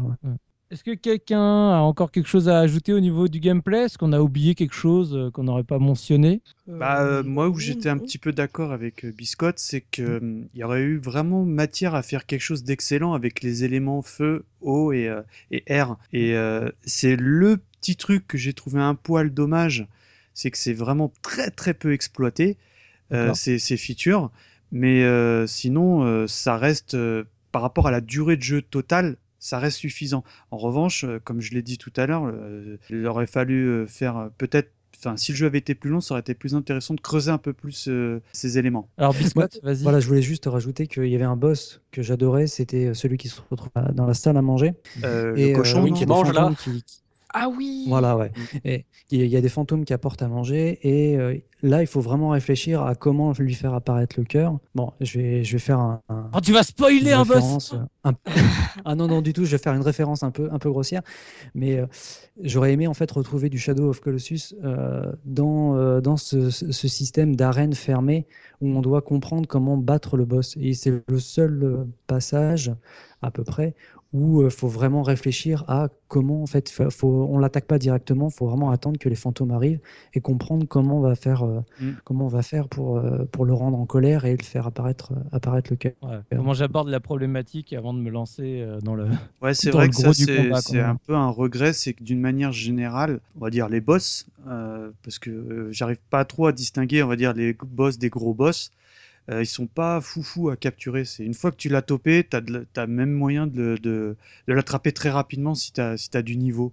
Mais il n'y a pas trop de, de réflexion à avoir dans la manière d'attraper ces, ces différents fantômes. C'est un petit peu dommage, mais bon. Ouais, et spoil de l'histoire, alors c'est qui le grand méchant? Ah, alors spoil ou spoil? Vas-y. Alors, bah, le, alors, le, alors, à la fin, euh, moi, moi ça m'a beaucoup plu parce qu'à la fin, tu te retrouves sur une grande arène et, t'as- et, et tu, atta- tu es attaqué par un énorme Bowser, un géant. Sauf Ah. que c'est le roi des bouts lui. qui est à Ah. l'intérieur, qui manipule une sorte de, de pas de marionnette, mais tu sais, une sorte de- cliffhanger dans le cliffhanger. voilà, une coquille oh là vide là. et il est, il est pas hyper dur à battre. Par contre, Non, ça. Par contre, anecdote à la Mikado. Bon, je, je le confesse, je voulais en parler en fin d'émission, mais c'est le bon, le moment est là. J'y ai joué sur PC parce que j'ai découvert les joies de l'émulateur Dolphin, qui est un truc de fou furieux, qui marche extrêmement bien. J'expliquerai un petit peu plus tard pourquoi. Et bon, bah, les révisions aidant, j'ai fait des petites save states parce que ce logiciel l'autorise. Donc, pour réviser, pour vous, chers auditeurs, c'est c'est pour votre bien, c'est pas pour moi. hein, mais et Ouais, euh, ouais, ouais. malheureusement, euh, arrivé à ce boss, au moment où j'ai compris L'émulateur plante. et bah pire que ça. Pire que ça, mon petit Soubi. Parce que au Sans moment où j'ai compris comment il faut le battre, parce qu'en gros, il faut, il faut aspirer les, les, les projectiles qu'il t'envoie pour lui jeter au visage quand il est baissé et qu'il crache du feu. Enfin, en soi, c'est pas dur. Sauf que moi, j'ai fait une- un safe state malheureux au moment où j'avais peut-être Ah, 5% d'énergie, ou euh, quand je rappuie sur la touche, je crois F1 pour relancer ta quick save, bah, c'est au moment où il me touche à chaque fois que je meurs. Et, euh, Ah, bon, bah, c'est- c'est ça les safe states. Hein Et, et le problème, c'est que je fais bon, bah c'est pas grave, je vais relancer une sauvegarde et j'avais tous les fantômes, donc les 50. Et là, je relance la sauvegarde, donc tu te retrouves au milieu du manoir. Évidemment, tu sais plus du tout ce que tu as à faire. Et là, je vois 16 fantômes sur 50. Je fais bon, allez, c'est bon, je regarde la fin sur YouTube, je suis dégoûté. Donc, euh, Ah là j'étais vraiment à la toute fin du jeu, hein, mais euh, bon. Ah Et puis, il y a un truc non, aussi qui a-. Ça compte pas. Il y a un truc aussi qui est mignon. Je crois que les touches de la croix, ne, enfin les- la croix ne, ne sert pas dans le jeu. Sauf quand, quand tu appuies dessus, tu sais, il appelle son frangin. C'est une phrase assez connue quand il fait Mario. Et à un moment, tu vois Mario parce qu'il est enfermé dans un tableau et tu te dis bon bah voilà, il va plus appeler son frère. Mais que tu appuies sur Oui, ses touches, il peut quand même appeler son frangin. Et j'ai trouvé ça Oh un peu bête. Ça t'a mais- complètement sorti du jeu quoi. Ah ouais, complètement. voilà. suspension d'incrédibilité a été brisée à ce Voilà, moment-là. Non, c'est la safe tête qui m'a sorti du jeu. Voilà. J'ai été puni, c'est de ma faute. hein. En plus, j'ai l'original et tout. hein. J'ai pas d'excuses en plus. hein. Alors, euh, maintenant, on va, ma- qu'on a vu le, le gameplay, on va passer euh, concernant l'esthétisme. Je me tourne vers toi, Pimi. Alors, euh, bah, quelle est le- la représentation visuelle du jeu Est-ce qu'on est sur un, justement, on a parlé du manoir par rapport à Resident Evil, etc. Euh, Qu'est-ce qui t'a plu dedans? Alors, euh, bon, déjà, ben, comme il a déjà été dit, il faut savoir que c'est un jeu qui est sorti donc euh, au lancement de la GameCube. Donc, euh, les gens devaient, enfin, je pense qu'ils devaient s'attendre à l'époque à quelque chose de bien beau, mais encore un peu d'expérimental, vu que ben, la console n'était pas encore maîtrisée ni rien du tout. Mais un quoi. Oui, mais ça, c'est ça, ça. Sauf que, bah, en fait, euh, pour l'avoir refait euh, là, récemment pour, euh, pour la, case rétro, été surprise de voir qu'il est resté finalement assez joli. Les, graphismes sont encore, ben, c'est plutôt beau, détaillé. on retrouve un côté évidemment cartoon propre à l'univers de Mario, qui, qui, qui, je trouve, passe encore aujourd'hui. Alors après, peut-être que Mikado nous dira qu'il est encore plus beau sur l'émulateur, mais personnellement, moi, sur ma, sur ma télé, en plus, j'ai joué sur euh, écran plat. Donc, euh, je pense que ah sur cathodique, ça devait, être, ça devait passer encore mieux. Et en fait, en plus de tout ça, je trouve qu'ils sont plutôt bien débrouillés au niveau des, des jeux de lumière, puisqu'ils se sont, ils se sont vraiment cassés la tête euh, pour tout ce qui est ben, éclairage avec la lampe torche ou même lorsque lorsqu'il y a des éclairs, lorsque les éclairs, qu'on passe près des fenêtres et des éclairs surgissent, on voit les ombres qui s'allongent et ils ont vraiment eu une espèce de souci du détail qui, était, qui est plutôt mm. plaisant à voir. Et ils ont décliné une espèce de, palette de couleurs qui passe du marron au vert, euh, des couleurs plutôt sombres en fait, et qui, qui, qui collent bien avec euh, ben, l'ambiance du jeu. Mm. Et euh, là, c'est vraiment d'un point de vue visuel. Je dis visuel, mais ce, que je veux que, ce dont je veux parler aussi, c'est le fait que on a, on a une, espèce de vue, euh, pas sur le côté, mais euh, je ne sais pas comment appeler cette vue, mais ça fait penser euh, aux espèces, quand, quand on était gamine, nous, nous, les filles, généralement, on jouait avec des petites maisons, des espèces de petites maisons de poupées dont, dont les façades s'ouvraient, et on pouvait jouer. Voilà, et ça fait en, trois, un peu en trois quarts hauteur un petit peu, c'est ça? je, pas bah hauteur, mais c'est de côté. C'est vraiment c'est de côté et tu il y a de la profondeur. Je sais pas comment on appelle ce genre de, de représentation. On n'est pas sur une représentation isométrique où on est vraiment quasiment sur le sur le côté ou, une représentation, euh, j'ai envie de dire plus euh, Resident Evil avec euh, en gros décor précalculé et puis ton personnage qui bouge dedans et avec différentes caméras. Là, en gros, tu as une caméra fixe. Je sais pas si tu peux la bouger, non, non, mais en fait, en gros, ton, ton, Luigi, tu peux aller. Euh, c'est presque une représentation euh, all, mais euh, dans un manoir. oui, avec la profondeur en, plus, en fait. Avec le fait d'avoir la 3D, la 3D en plus, c'est de pouvoir aller en profondeur. Mais je, je pense pas qu'il y ait de nom spécifique à, à ça. Tout ça pour dire que, en fait, le jeu, on voit. Enfin, titre personnel, hein, euh, on voit clairement que c'est un jeu euh, qui a préparé à l'arrivée de Super Mario Sunshine, notamment euh, ben, vraiment au niveau du, du cara design et du... et des objets non, oui, en, plus de ça, ah, oui. Ah, ah, quand tu vois l'aspirateur, quand tu vois après le truc qui, qui balance la flotte. C'est ça, on va pas, on va pas, on va pas dévoiler parce que peut-être que Loupine a, des anecdotes à nous dire euh, sur ça, mais euh, oui, oui, ça, on voit vraiment que le, le, quand on voit Super Mario après, enfin Sunshine après, euh, on se dit ah oui, oui, c'est vraiment le truc, ils nous ont préparé, et ils nous ont préparé clairement à ce jeu-là, quoi. Mais donc, est-ce qu'il y a des mouvements de caméra possibles où on reste vraiment sur ce, cette vue complètement figée du manoir La caméra bouge, mais c'est pas toi qui la déplace. C'est ça. C'est en, en déplaçant ton personnage, parfois la caméra va se déplacer dans. Quand tu changes de pièce, par exemple. Ou ouais, par exemple, ou alors par contre, euh, par exemple, quand tu attrapes un fantôme, la, caméra va se reculer un petit peu pour que tu aies un champ complet de la pièce, mm. pour que tu puisses mouliner et voir ce qui se passe dans la pièce. Mais à, aucun moment tu tournes la caméra ou euh, à part quand tu te mets avec ta Game Boy, tu peux te mm. mettre en vue FPS. Ah oui. oui, oui, ah, et, et, voilà. Et là, tu vois la vue. Bah, es en vue FPS dans la pièce, donc tu vois les décors en 3D. Et, donc euh, l'intégralité du manoir est et modélisé en 3D. On n'est pas du ah tout sur du précalculé ou non, non, quoi non, non, non, non, non, non. c'est 3D en temps réel. Euh, et donc, ouais, il y a que. Mais tu peux jamais déplacer la caméra. C'est le jeu qui décide pour toi. Comme Resident Evil, mais en 3D temps réel, quoi. Et ça marche bien. Hein. Ça... Oui, Moi, j'ai trouvé c'est parfaitement efficace hein, dans le jeu. Hein. Ouais, parce que honnêtement, la vue FPS, euh, elle sert, elle sert, euh, elle sert à trouver des, hum, parce que des fois, il y a des objets qui sont cachés dans le décor. Euh, il y a des, des, fromages que tu peux trouver derrière des pièces, etc. Et donc là, tu te mets en vue FPS et tu peux regarder derrière les meubles, par exemple. Que, que, avec la caméra classique. Ouais, mais alors la, la, vue FPS, ça marche pas du tout. Hein. C'est pas du tout maniable, j'ai trouvé. Hein. Bah, ouais, ouais, c'est pas. tu sens que le jeu a pas été développé pour. Parce que euh, tu peux prendre des photos aussi. Quand tu prends les miroirs en photo, bah, ça te permet de, de revenir à, au hall d'entrée, ce qu'on expliquait tout à l'heure. Mais je, moi, je, je trouve que c'est pas maniable. Ça marche pas du tout. Hein. Ça, c'est un peu un vieux reste de la génération d'avant. Hein, euh, dans Super Mario 64, tu avais une vue où tu passais. Euh, pas, on n'appelait pas ça des vues FPS. C'était juste la caméra, elle se mettait au, niveau des yeux de, de, Mario et tu regardais partout. Pareil dans Zelda ou autre. J'ai envie de dire, ça, c'est vraiment. Ouais, la vue subjective, exactement. Merci Dopamine.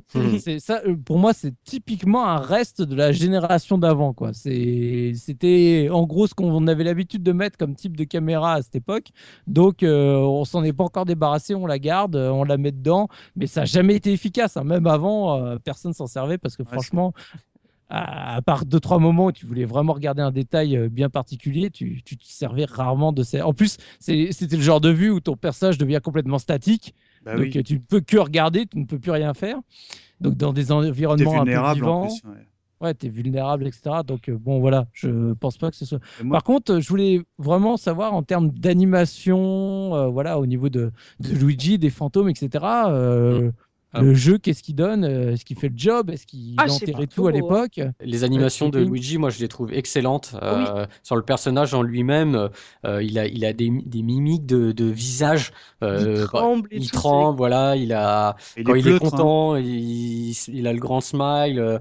Quand il marche, as, il, il, trottine un peu parce qu'il court, il court, mais il court pas, il trottine. et, Tiens, tu sens qu'il y a quelque chose qui retient. Voilà, et il y a de la poussière. Il lève de la poussière. Quand il est dans une pièce où il fait froid, il a du, souffle qui sort du, euh, de la bouche. Et c'est des petites choses, mais bah, à l'époque, c'était quand même très impressionnant. moi, euh, ce que j'ai bien aimé, c'est que tu, tu, vois que Luigi est flippé, qu'il a, qu'il a peur, quoi. Tu enfin, tu sais pas qu'il est une flippette, c'est qu'il a vraiment peur. Mario et, et, je trouve ça, ça, ça ajoute vraiment beaucoup à l'immersion du, du, personnage et du jeu parce que quand tu enfin le le running gag où il appelle Mario tu le fais ça sert à rien mais ça, ça ajoute tu sais dans, le gameplay où où tu as vraiment l'impression que bah il, il est en stress quoi. Il, a vraiment peur il est pas là genre à la, à la Mario justement je trouve que le choix de Luigi et plutôt malin parce que ça aurait moins bien marché avec un Mario complètement flippé qui est, beaucoup plus vaillant, tu vois. Oui, c'est vrai. C'est marrant que tu utilises cette expression parce que le, processeur graphique qui permet de, faire tous ces trucs-là s'appelle le flipper justement. Eh ben, ah. le processeur graphique de la GameCube, c'était le flipper, c'était un truc qui était produit par ATI et, euh, justement tous le ces effets. Code, euh, Dolphin quoi. D'où le nom. Alors Dolphin, c'était le nom de code de la GameCube. Oui. Euh, au départ. Ah, exact, oui, mais, ça revient, oui. Mais tous les effets dont vous parlez là, c'est des choses qui étaient vachement mises en avant. Et justement, quand on parlait de labo pour le gameplay, c'est aussi un labo au niveau technique parce que le brouillard qui est généré par, le, euh, par la carte graphique, c'était euh, c'était aussi quelque chose qui faisait partie des attributs de la carte graphique. L'effet de relief qu'on a sur tous les meubles et qui donne de la profondeur, et justement cet effet de, de maison de poupée, c'était du bump mapping à l'époque. Euh, le, le, fait qu'on puisse faire tenir un jeu aussi sur des petites galettes comme ça, parce que c'était les jeux de lancement et c'était des tout petits CD, la GameCube. Il y avait un système de compression de qui était très spécifique à la GameCube et qui avait que la Xbox qui faisait ça à l'époque aussi, donc c'était aussi un truc particulier. Les ombres en temps réel générées par la, lampe de poche, c'est du pixel shading, ça aussi c'était un truc qui était tout nouveau à l'époque, en tout cas sur les consoles. Euh, tu avais aussi des effets de, reflets avec les, miroirs, c'est des trucs qui ont l'air de rien aujourd'hui, mais euh, qui, euh, qui rajoutaient vraiment plein de choses dans le jeu. Alors il n'était pas waouh, c'est-à-dire qu'on n'avait pas envie. Euh, Wave Race, c'était l'effet de waouh, là, c'était l'effet euh, de transparence de l'eau, etc. Rogue Leader, c'était waouh, quoi. Voilà, c'était pas un truc qui en mettait plein la tête. Par contre, c'était très homogène et très cohérent.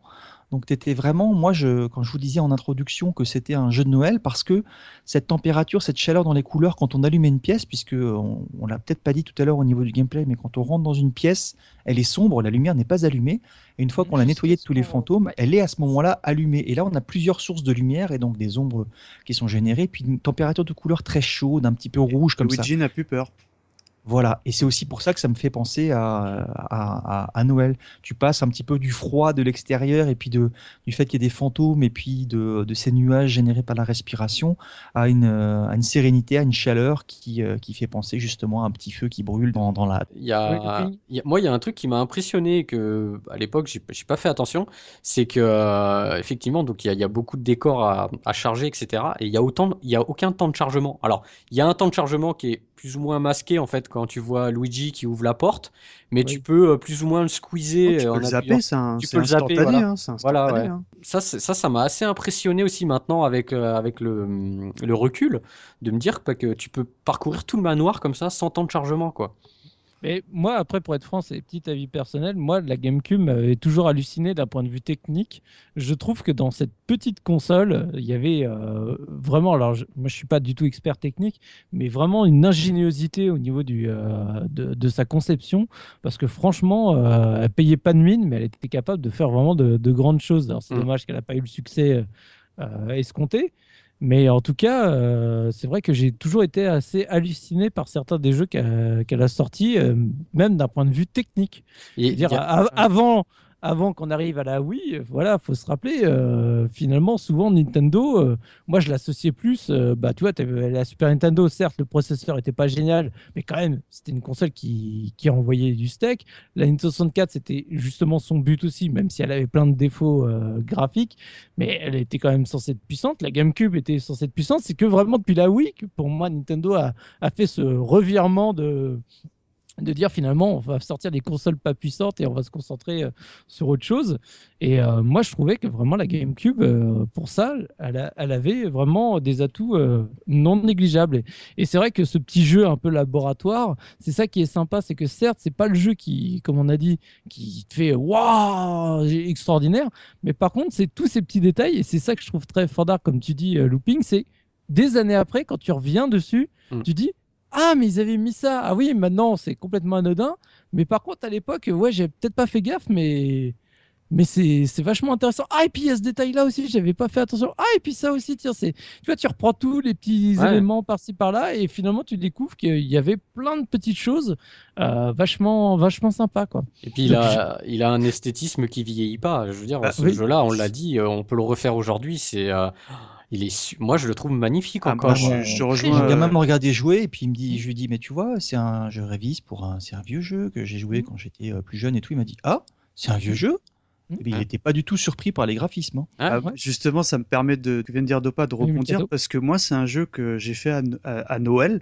Donc, euh, je rejoins Dopa côté genre jeu de Noël et euh, je l'ai fait intégralement. C'est la première fois depuis que je fais un jeu pour la case que je fais intégralement avec mes enfants parce qu'ils m'ont dit papa s'il te plaît tu n'y joues pas quand on n'est pas avec toi. Parce que euh, euh, même si euh, ils, avaient pas la manette parce que la prise en main est, je trouve un petit peu rugueuse aujourd'hui. Mon fils il dit ah oui alors là on a la clé alors il faut que tu ailles là et l'autre il était attention papa les fantômes.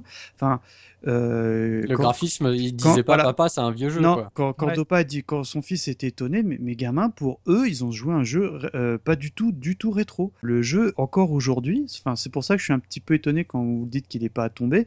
Moi, je le trouve à tomber. Euh, parce que bon, j'ai joué certes sur Dolphin avec tous les filtres qui vont bien, j'en parlerai après, mm.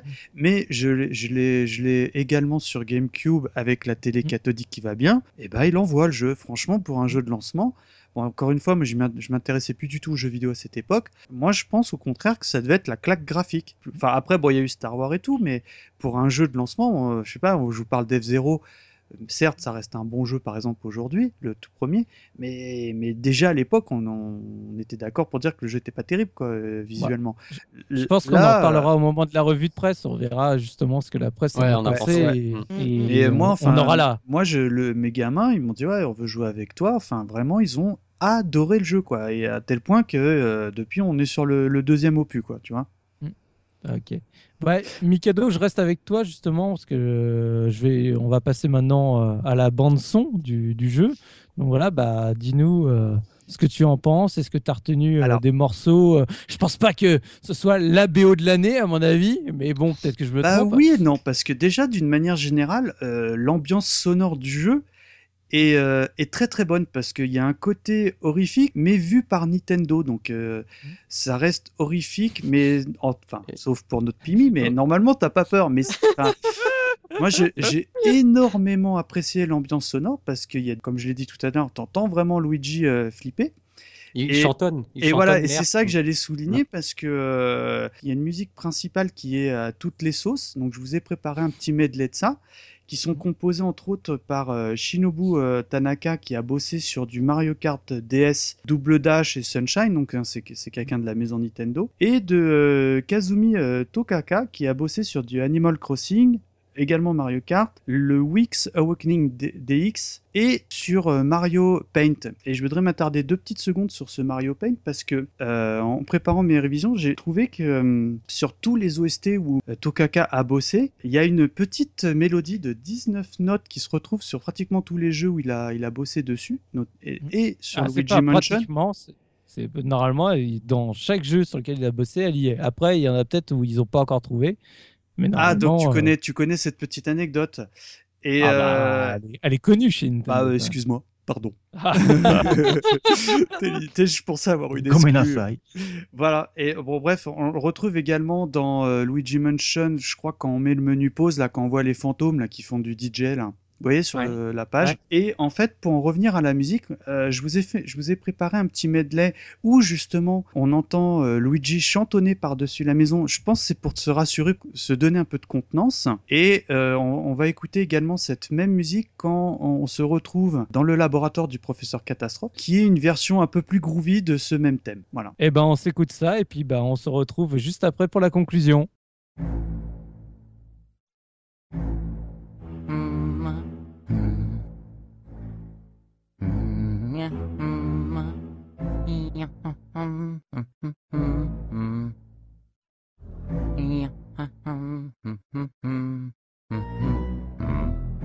Yeah.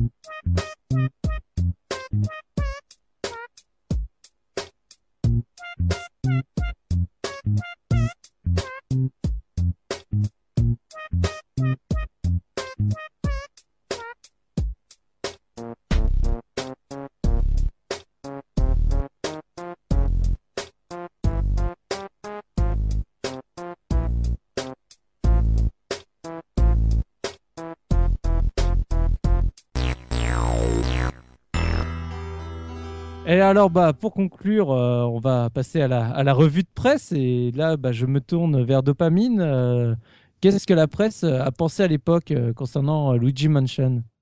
Alors, la presse, on a, on a été à peu près de notre avis hein, sur l'ensemble du, du, podcast, avec les premiers avis qui sont tombés lorsque la version japonaise est sortie. évidemment, c'était aux alentours de d'octobre euh, de l'an de grâce 2001. Ah, de l'an de euh, grâce.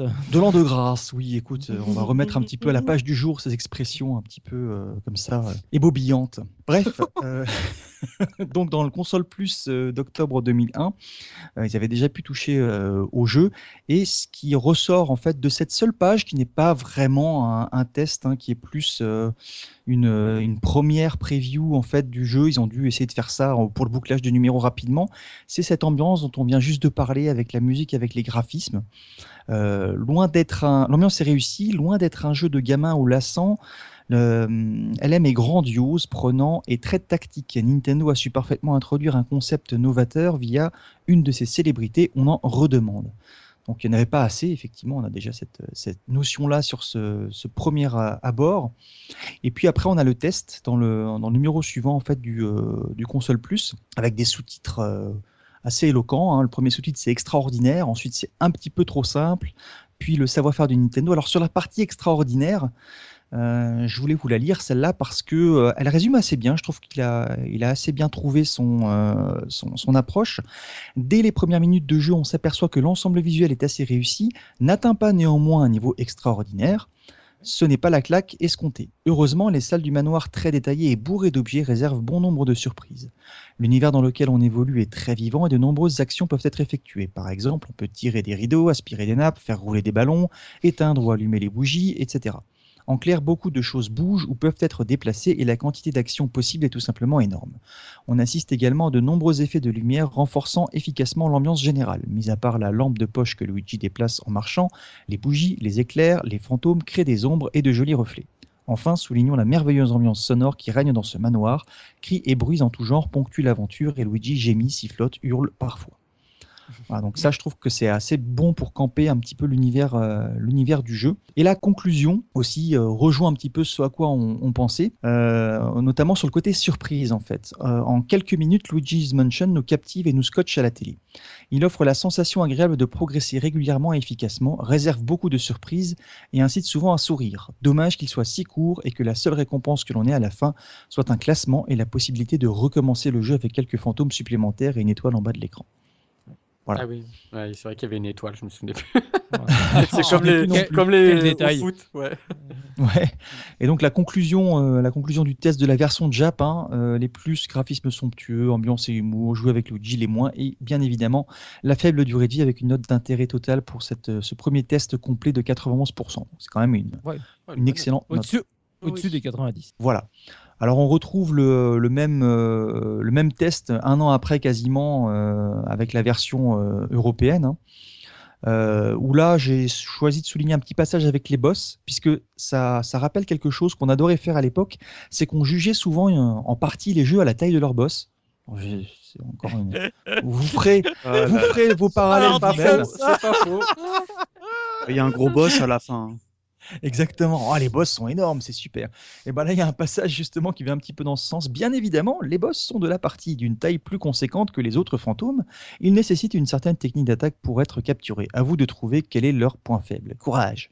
Voilà, donc on reparle de, où on parle de la taille des boss. Et la note est exactement la même. Et euh, les plus et les moins sont exactement les mêmes que dans euh, le test euh, précédent. Mm. Donc je vais pas vous lire non plus les avis de, des deux testeurs qui, qui ont essayé de résumer le, le jeu cohérent avec eux-mêmes.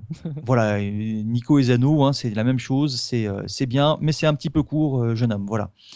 Ensuite, euh, on a le test d'un magazine, et c'est Loupine qui a fait cette revue de presse, hein, je, je rends au Seigneur son honneur, d'un magazine que je connaissais pas du tout qui s'appelle Gameplay, qui a une mise en page flashy années 90 alors qu'on est déjà dans les années 2000.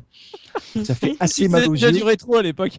ah, il faisait déjà du rétro. Ça fait un petit peu, c'est un petit peu, ça rappelle un peu les Player One des premières époques, tu sais avec des couleurs euh, fluo un petit peu partout et déchirées, etc. on vous invite à venir voir le, test hein, sur le, billet de l'émission. Hein. ça, vaut, euh, ça vaut quelque chose là. Hein. C'est vrai qu'au niveau maquette, c'est quelque ah, chose. Ah la vache le, test. Le test, maintenant je connaissais pas du tout non plus. Le test est écrit par Jay et puis déjà sur l'intro il s'est lâché. Hein. Euh, le jeu qui m'a le plus accroché pour le moment sur la dernière année de Nintendo est Luigi's Mansion, le simulacre de Ghostbusters version Nintendo. Un survival horror tout mignon avec pour héros le frère de Mario. Alors survival horror, c'est un terme qu'on retrouve dans plusieurs tests et que, euh, auquel je n'adhère pas du tout parce que. Ah, moi, moi, moi, presque. Hein. À l'époque, aujourd'hui non, mais à l'époque, c'était. même à l'époque, c'était pas du tout un Resident Evil. Enfin, ouais, c'était vendeur. Il, y a, quand même, il y a quand même euh, des. Mais ça montre que c'était la seule référence d'un nouveau genre, en fait. Voilà. Parce que, est-ce que tu peux, on n'en a pas parlé, mais d'un point de vue gameplay, tu peux mourir euh, dans Luigi's Mansion? Ah Oui, c'est ce que je te disais tout à l'heure, quand euh, j'ai foiré mon save state, et eh bah, t'as game over, hein, terminé. Ah oui, oui, pardon, autant pour moi, c'est vrai. tu reprends ta dernière sauvegarde. Ouais. Alors sur les, passages que j'ai choisi de vous, euh, de vous partager sur ce, sur game, ce, gameplay, on a euh, Nintendo est décidément une société pleine de surprises. Où on pense l'innovation impossible, Miyamoto et son équipe parviennent toujours à nous surprendre et à nous gratifier de bonnes surprises. En témoigne ce fameux Luigi's Mansion. Donc c'est euh, quelque chose qui surprenait à l'époque, même si encore une fois c'était trop court. Je passe sur le reste de la maquette, hein, vous irez voir votre ophtalmo après. Alors, on arrive sur la fin du test, hein, donc euh, on est sur la conclusion. Si le jeu se révèle assez ardu à certains passages, son plus grand point noir reste sa durée de vie. Entre parenthèses, moins d'un après-midi. Le jeu est très court et c'est bien dommage car ce cocktail d'aventure tourné à la dérision, mélangé à une bonne dose de réflexion et une réalisation impeccable, aurait bien pu en faire le tout premier grand hit de la GameCube. Remarquez, on a beau le finir vite, c'est un pur plaisir que d'évoluer dans ce manoir hanté. À vous de voir, mais je vous recommande quand même fortement Luigi's Mansion qui saura vous accrocher par son atmosphère et par son héros vraiment trop mignon. Luigi. C'est bien résumé. Honnêtement, c'est bien résumé, effectivement. La conclusion de, Jay est, bonne. Et puis en plus, ça rejoint. La, maquette est à chier, mais le test est bien. voilà. Mais ça, ça, rejoint ce que disait, euh, ce que disait Biscotte tout à l'heure. En fait, le, le, truc parfait pour le jeu, c'est de le prendre en occasion, quoi, de l'avoir un petit peu moins cher. Euh oui, parce que les, gars qui l'ont acheté Day One, qui l'ont rincé le jour même, il y a dû en avoir un paquet quand même. Hein. Ah, ils, avaient sûrement, ils allaient sûrement être déçus. Hein. Donc le test de Jay, c'est une note de 91%. Pour l'instant, on a trois fois 91%. Hein. Euh, et puis il parle aussi d'une chose euh, dont nous, on n'a pas parlé et qui rejoint un petit peu ce que je disais tout à l'heure sur le, le, fait de s'y remettre. C'était pas évident. Il y a un petit chapitre maniabilité dans, dans, ce test à la fin où il dit qu'il y a un petit temps d'adaptation qui est nécessaire pour bien maîtriser l'aspirateur un fantôme. Donc c'est le seul test en fait où on arrive à trouver une autre feature qui n'était pas forcément mise en avant, enfin dont nous on a parlé mais qui n'était pas forcément euh, mise en avant dans les autres, c'est qu'en plus de la durée de vie trop courte, il parle de quelques petits soucis de maniabilité. C'est vrai que la prise en main est pas toujours évidente et que euh, si on s'y remet et, à l'époque aussi, euh, c'était pas forcément évident de choper le coup à, à, dégager les, les fantômes facilement. Et puis on va finir avec euh, le magazine officiel Nintendo dont tu as déjà parlé puisque euh, tu as mis en avant la, couverture tout à l'heure, euh, Looping, avec là l'unique page de Luigi's, de Luigi's Mansion. Et j'ai été assez surpris parce que dans un magazine officiel, on aurait pu se dire que ben, ils allaient encenser les jeux. Et en fait, c'est presque la plus mauvaise note que j'ai trouvée. Ah avec une note totale à 7 sur 10. Donc on est loin ah du, ramené sur 20, hein, on est loin du 18 sur 20 des autres magazines, hein, on est à 14 sur 20 là. Euh, et en résumé de, ce test du magazine officiel, on a du Luigi's Mansion est un jeu atypique et novateur qui possède le charme et le gameplay habituel des jeux développés par Nintendo. Donc voilà, c'est correct sans se mouiller. Et moi, ce qui m'a étonné, c'était une seule page, hein, comme je l'avais dit au début. Euh, pourtant, sur le mag, ils ont fait 8 pages sur euh, Wave Race et une page sur Luigi's Mansion. Mais je pense que la, la raison doit être toute simple, c'est qu'ils n'y ont pas joué. Ah. Quand tu lis le test, hein, je, chers auditeurs, je vous laisse. Ils ont joué un quart d'heure et puis. Allez regarder cette, cette, euh, cette revue de presse. Euh, je pense qu'ils n'y ont pas joué parce que euh, je crois que n'importe qui ayant lu des résumés d'autres magazines ou d'autres choses sur le jeu aurait pu écrire ce, ce test. ça fait plus communiqué de presse, malgré le fait qu'à la, qu'à la fin le verdict soit plutôt mitigé. Et puis en plus, dans les photos, on retrouve des captures d'écran qui sont en anglais. Donc, euh, ça corroborait ah le fait qu'il n'est pas forcément eu dans les mains et qu'ils ont peut-être pas pu prendre les images que eux ils voulaient et que euh, on leur a dit bah il faut le mettre dedans. Oui, mais personne n'y a joué. Bah faut écrire un truc quand même. Et puis voilà. Donc le pauvre Vander qui signe ce test n'a peut-être pas eu l'occasion de jouer correctement au jeu et d'avoir tout le matériel dont il avait besoin pour en bah, parler. Et bah si jamais ils nous écoutent, qu'ils rétablissent la vérité, y a-t-il joué ou pas? On sera se déclare ou se taise à jamais. Et c'est tout pour la revue de presse, de pas Ce sera tout pour la revue de presse, merci. Et, bah merci Dopamine. Et puis bah donc je, je me tourne euh, vers Looping euh, concernant donc euh, les anecdotes. Est-ce qu'il y a des choses qu'on a oubliées comme anecdotes qu'on n'a pas déjà spoilées en, en, amont de phase? J'ai trouvé quelques petites choses. Bah, déjà on avait parlé que donc à la base le jeu était une démo qui était présentée sur les salons. Et dans cette démo, en fait, il y avait des choses qui étaient un peu différentes du jeu final, principalement euh, sur la Game Boy. À la base, il y avait, euh, en fait, on l'a pas dit dans, dans, le podcast, mais la, Game Boy, elle, elle a un écran qui est tout le temps visible sur ton écran. En fait, tu, tu, vois la Game Boy représentée en bas de, de ton écran et tu vois l'écran de cette Game Boy. Donc sur l'écran de cette Game Boy, il y a le nombre de, de pièces ramassées, etc. Donc voilà. Et euh, dans la version euh, démo à l'époque, tu pouvais activer une vue FPS dans cet écran. C'est-à-dire que tu, tu, voyais ce que voyait Luigi en trois, euh, face à lui ah dans ce petit écran. Le problème, c'est que euh, bah, ça demandait beaucoup de ressources à la console parce qu'elle devait t'afficher euh, toi euh, sur l'écran principal plus ta vue FPS en bas. Maintenant sur un jeu c'est largement faisable, mais à l'époque ça tirait quand même beaucoup de, ça de puissance. rien en plus quoi. Bon, si parce que pour trouver les trésors ah t'avais bah pas besoin t'avais pas besoin de dégainer à chaque fois ta Game Boy et, et mettre la vue activer la vue FPS. Là t'avais une vue FPS en permanence sur ton écran. Donc voilà. Et il y avait autre chose c'est euh, qu'il y avait sur cette Game Boy, à la base, il y avait un timer. C'est-à-dire que le jeu, euh, tu avais un certain nombre de temps pour le faire, sinon tu avais un game over. En fait, à la fin, tu... Ouais. à la fin, tu voyais Luigi euh, qui était devant le manoir avec la tête. Il y a des vidéos, hein, on peut trouver les vidéos sur internet. Et donc, toutes ces petites euh, choses, notamment euh, le compteur avec, avec des codes Action Replay, tu peux les activer parce qu'ils ont gardé le code dans la version euh, qui a été Mmh. commercialisée. Je suis sûr que tu as essayé, toi, non? Oui, j'ai essayé, mais c'est un peu galère. Enfin, je- je- avec Dolphin, c'est un peu galère. Mais euh, bon, en tout cas, y a, vous trouvez facilement les codes Action Replay sur, euh, sur, euh, sur Internet et vous pouvez activer donc cette modification de la Game Boy. Après, je me suis intéressé un peu à ce qui se faisait en speedrun euh, sur le jeu, Mhm. parce qu'on l'a dit, c'est un jeu très court, donc euh, forcément, et c'est un jeu à score. Oui. Donc euh, maintenant, les, les, speedrunners, ils s'éclatent sur ce type de jeu. Ouais. Et, euh, et donc j'ai trouvé un speedrunner qui s'appelle Fire Dragon 764 qui termine le jeu en 1h13 à 100%, c'est-à-dire qu'il ramasse tous les trésors, il a le rang maximum, il a tous les Fantômes. tous les fantômes, etc. Oh là là. Donc, Je l'ai euh, regardé, la run, c'est un truc de malade. hein. C'est euh, machine. C'est une machine, voilà. C'est c'est- le gars, il te chope. euh, en fait, t'as l'impression que quand il aspire un boss, ça fait huit terminé. Tu vois Je sais Ouais, pas il- comment il fait, j'ai pas compris parce que. En moi, fait, je- sur, ouais, sur la run, moi j'ai regardé un petit peu, il a une façon de prendre la manette et euh, il descend et il monte l'aspirateur plusieurs fois comme ça. Quand il, il chope un fantôme, il monte, il descend, il monte, il descend. Et en fait, le, le- en quelques secondes, il lui a aspiré toute sa vie. quoi. C'est un truc de malade, vraiment euh, impressionnant à regarder. Et du coup, euh, j'ai regardé aussi, bah, il y a un speedrun un peu à la Zelda 3. Vous savez, dans, dans Zelda 3, on pouvait skipper dès le début du jeu, arriver directement à Ganon. Enfin, Oui. même Oui, à Zelda. en- tu Voilà. finis en 3 minutes du coup.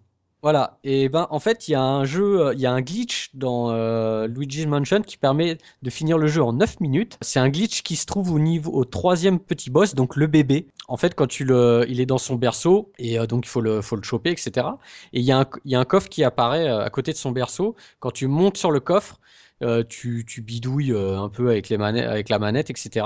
Et en fait tu te retrouves derrière le décor.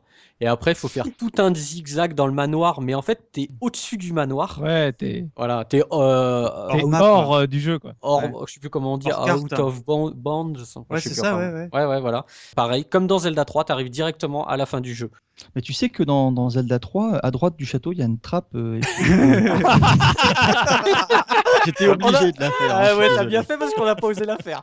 Ouais. Bah moi, si je peux, je peux me permettre, euh, j'ai. Vas-y, pour, Mikado, euh, parce que depuis tout à ah, l'heure, j'en t'as envie d'en parler. Bah moi j'ai Euh. découvert euh, Dolphin pour euh, parce qu'en fait voilà je vous fais un- je vous raconte un peu ma vie je voulais vraiment tester le jeu sur euh, euh, ma t- cathodique et tout parce que je, je le possède et là malheur je fais où sont mes cartes mémoire? Et je crois que je les ai oubliées à la RGC euh, de cette année donc euh, si les copains vous m'écoutez euh, si vous avez trouvé une pochette avec plein de cartes mémoire dedans en GameCube bah c'est les miennes hein. Euh, du coup bah Allo looping au secours je fais comment? Parce que sans sauvegarde c'est- pas faisable il, bah, il Ah si, tu, tu laissais la console le tourner genre il me dit, bah, tu sais, il y a, t'as un ordinateur qui est à peu près potable maintenant. euh, tu sais, il y a un émulateur qui s'appelle Dolphin. Tu vois, c'est, c'est pas que pour la Wii, ça marche bien. Et, et- et j'ai pu les- le tester. Et euh, honnêtement, c'est un truc de fou furieux. Pourquoi? Parce que déjà, tu peux jouer avec une manette Xbox 360.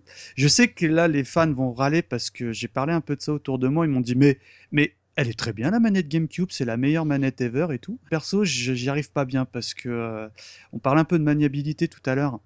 Euh, je trouve qu'avec cette manette, c'est un peu raide aujourd'hui, mais en- en- encore une fois, ça n'engage que moi. Mais surtout, euh, cet émulateur permet de bidouiller le jeu pour lui ajouter tout un tas de textures HD euh, euh, qui, qui habillent bien le jeu.